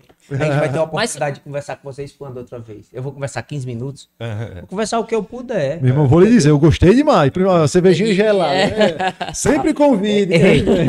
Meus amigos, a gente é que agradece assim, vocês tirarem a quinta-feira à noite. A gente sabe que vocês têm muitas ocupações de trabalho, de família, para vir poder contar um pouco da história de vocês, de para o Cariri conhecer além das pessoas profissionais, porque muitas vezes essa capa de profissional a gente mantém ela o maior tempo possível. Mas existe ali uma pessoa que mora Sim, dentro, que tem um- uma herança familiar, uma história para contar. E essa história de vocês, sem dúvida, foi maravilhosa. É, Da minha parte, A gente- a é, gente- da, da minha parte eu agradeço demais a vocês. É, espero que a gente tenha conseguido, principalmente ao pessoal que estava tava ah, ansioso por esse bate-papo, a gente tenha conseguido extrair o que a internet não nos trouxe. A gente pesquisou muito, procurou muito sobre o homem, o pai, e a gente não encontrou nada melhor do que os filhos para vir aqui e falar sobre isso. Espero que o pessoal tenha gostado, espero que vocês tenham gostado. A gente faz o possível para tornar o ambiente mais propício para um bate-papo mais aconchegante possível. Sejam sempre Com uma cervejinha bem-vindos. gelada. Sejam sempre bem-vindos, Tibério sempre diz. A porta fecha, mas ela abre com muita facilidade depois. E a ideia é do Caribe para o mundo. A gente tem escutado isso com muita frequência aqui dentro. Muitas pessoas que sentam nessa cadeira dizem o Cariri ainda vai alcançar é, muitos lugares, Sim, sim, né? E a gente anseia muito por isso. Graças a pessoas como vocês também. O Graças a pessoas como vocês. Eu acredito que vocês, é, é, como a gente tinha falado, a gente tentou abordar assuntos até o mais sem sensacionalismo, trazendo só o que é realmente relevante, Yuri e Eri. Nós queremos conversar, essa, ter esse papo foi. é, é, sei que muitas vezes a emoção quis tomar de conta, mas a gente tentou é, trazer o mais possível de conteúdo que pudesse mostrar realmente essa parte emocional, mas a parte profissional, a parte de legado da família de vocês. Eu que agradeço, a gente que agradece, foi sensacional, espetacular aqui essa conversa, esse bate-papo, bem descontraído, me senti realmente num, num bate-papo de, de- de mesa de barzinho. Foi muito, muito bom, muito bom, pessoal. Eu quero agradecer a vocês. A homenagem, pera só um minuto, agradecer a homenagem, a lembrança. Isso. É, isso não, não paga, realmente As isso. pessoas estavam ansiosas por isso. Vocês não sabem, vocês não sabem Não como tem as pessoas preço. estavam querendo. Cara, Eu vou que tomar bom. saideira. Cara, deixa eu falar aqui que pra gente é muito gratificante saber que pessoas tão jovens como vocês querem saber mais sobre Gilson Magazine. Ah, obrigado pelo elogio de Jó. Mas é, cara, vocês vocês são jovens. É, é, e, e, e sabe que vocês querem saber mais quem foi Gilson Magazine, procuraram, vasculharam na internet. Pô, isso é, Tenho certeza. isso é muito bom pra gente ouvir, meu irmão. Isso massageia o nosso ego, isso. Falando mais uma coisa, teve homenagem aqui, teve campeonato no Grangeiro com o nome de Gilson Magazine, que Yuri levantou levantei a a taça. taça. Olha Ó, não eu deixar ninguém levantar a taça com o nome do meu pai, né, pô? Rapazinho, no, fi- no, no, Não, na- deu, nada, deu tudo certo. A final, a final foi da O bicho pegou, o bicho Brejo pegou, Santo, foi, meu amigo, pegou. foi pegado. Mas, mas voltando, é, é muito. Quero agradecer de coração o que vocês fizeram. O que vocês fizeram hoje. Hoje foi. Elevaram o nome do nosso pai. é, e- esse nome realmente ele ele está eternizado. E vocês não deixaram a chama Diminuir. diminuir. Hoje nós estamos na nuvem. É. Vocês deixaram, vocês conseguiram manter essa chama aí. Obrigado por vocês fazerem isso, levarem o nome do meu pai para mais pessoas que não conheciam. Os amigos que conheciam, acho que é, bateu aquela saudade, bateu aquela nostalgia, nostalgia do Gilson. Pô, meu pai era amigão dos amigos. E meu pai era, era, era- levava oportunidade para as pessoas, era líder, nada. Deixa eu contar só uma rapidinha. A Opa. gente tinha um campinho de futebol lá em casa, né? E aí todo dia tinha rachinha lá em casa. E aí 10 horas, 11 horas da noite. E aí minha mãe, Gilson, vai acabar com esse racha, já tá bom, já tá bom. Pai chegava lá pra acabar e não conseguia. Sentava lá e ficava assistindo a gente jogar. Todo E dia. às vezes ele rachava com a gente, às vezes ele entrava. é. Aí, aí, aí não dava pra ninguém, não, porque o homem era craque, né? E aí, então é isso, pessoal. Obrigado por tudo, tá? Obrigado pela audiência de todo mundo que ficou essas duas horas e tanto aqui com a gente. Quem passou e deixou, quem passou e deixou um alô, deixou um É carinho. a mensagem do pessoal. É, aqui tá o pessoal mandando um alô, bom bate-papo, Ticiano, e, e Eri Jé, valeu galera. É, E era hoje em É, dia ele. pô. É, E é aí? você que mandou aqui, agradecendo a turma, né? Dado dizendo show, viu? Everson Dantas dizendo que foi parabéns, uma noite en- enriquecedora. É, Pedro Lula dizendo parabéns também para o podcast. Silene mandando um abraço, dizendo que foi muito bom conhecer um pouco Selena é mais. minha- É. Selena é minha mãe. E o Jordano agradecendo, dizendo pela condição, foi muito boa e trazer vocês foi Minha mãe é da época do, do, do- como dizia ela, da época do Dragão Dance ali no, no Crato. Então, ela curtiu Banda Magazine. Sim. Ela não lembrava da Azimuth, meu pai que lembrou. Fui lá domingo, aí domingo eu disse, olha, menino, meninos vão lá, vai ser quinta-feira, tal. Meu pai já lembrou logo.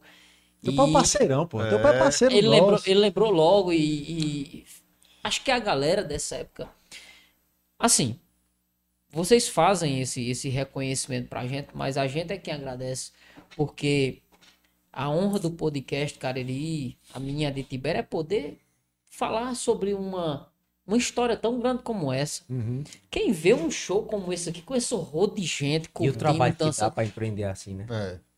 Cara, não, não, não, pra gente é uma honra muito grande ter a oportunidade. Eu digo muito a Tibério, digo aos convidados, quando era em situações normais, eu como personal trainer de casa para o trabalho, eu ia ter a chance, a oportunidade de conversar sobre uma história tão maravilhosa como essa.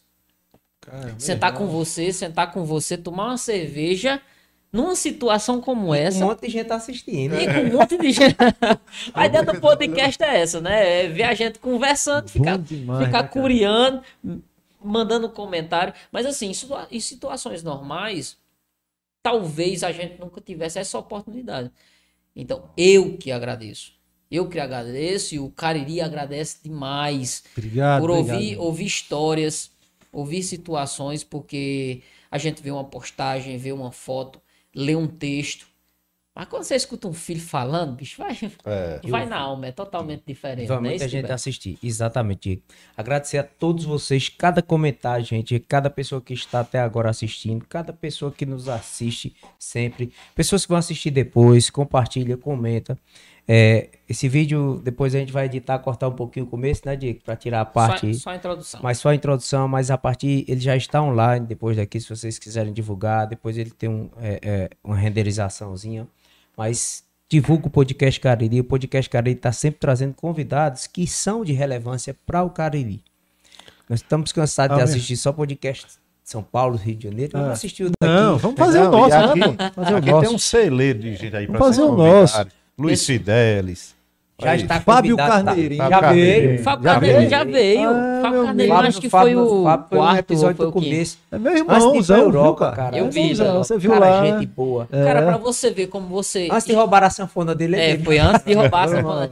Acho que um dos últimos resi- registros Da Da da Juliette. sanfona Da Juliette. da Juliette tá aqui.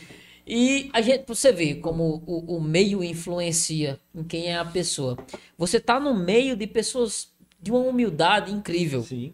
Quando eu vi tuas postagens, teus stories no curso, Sim. Fábio Carneirinho tava no curso. Tava comigo lá, pô. Fábio Carneiro é meu sócio.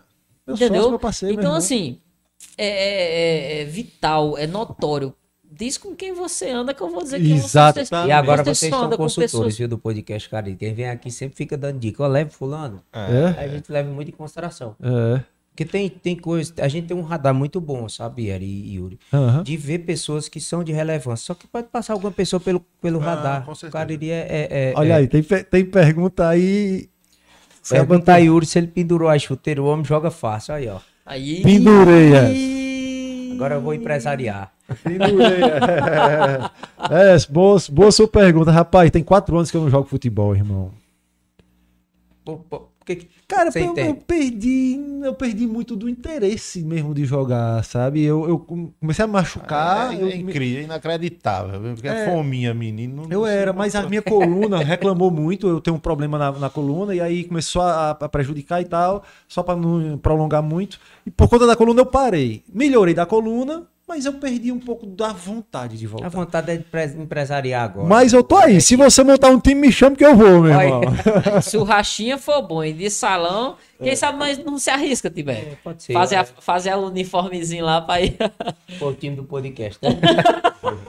Pessoal, é, se despeça hoje que eu já... É, é, estamos esticando Pessoal, a baladeira. Pessoal, quero agradecer mais uma vez a cada um de vocês que estiveram aqui com a gente até agora. Não esquece, se inscreve, deixa seu gostei, deixa seu comentário aqui. Você viu quanto a gente conversou, você viu todo o assunto que a gente falou aqui. Se você achou relevante para você, pega ali o compartilhei, joga nos grupos dos amigos, joga nos grupos da família. E nos vemos nas, na próxima, né? Espero vocês aqui. E valeu. Obrigado, gente. Até breve. Boa noite!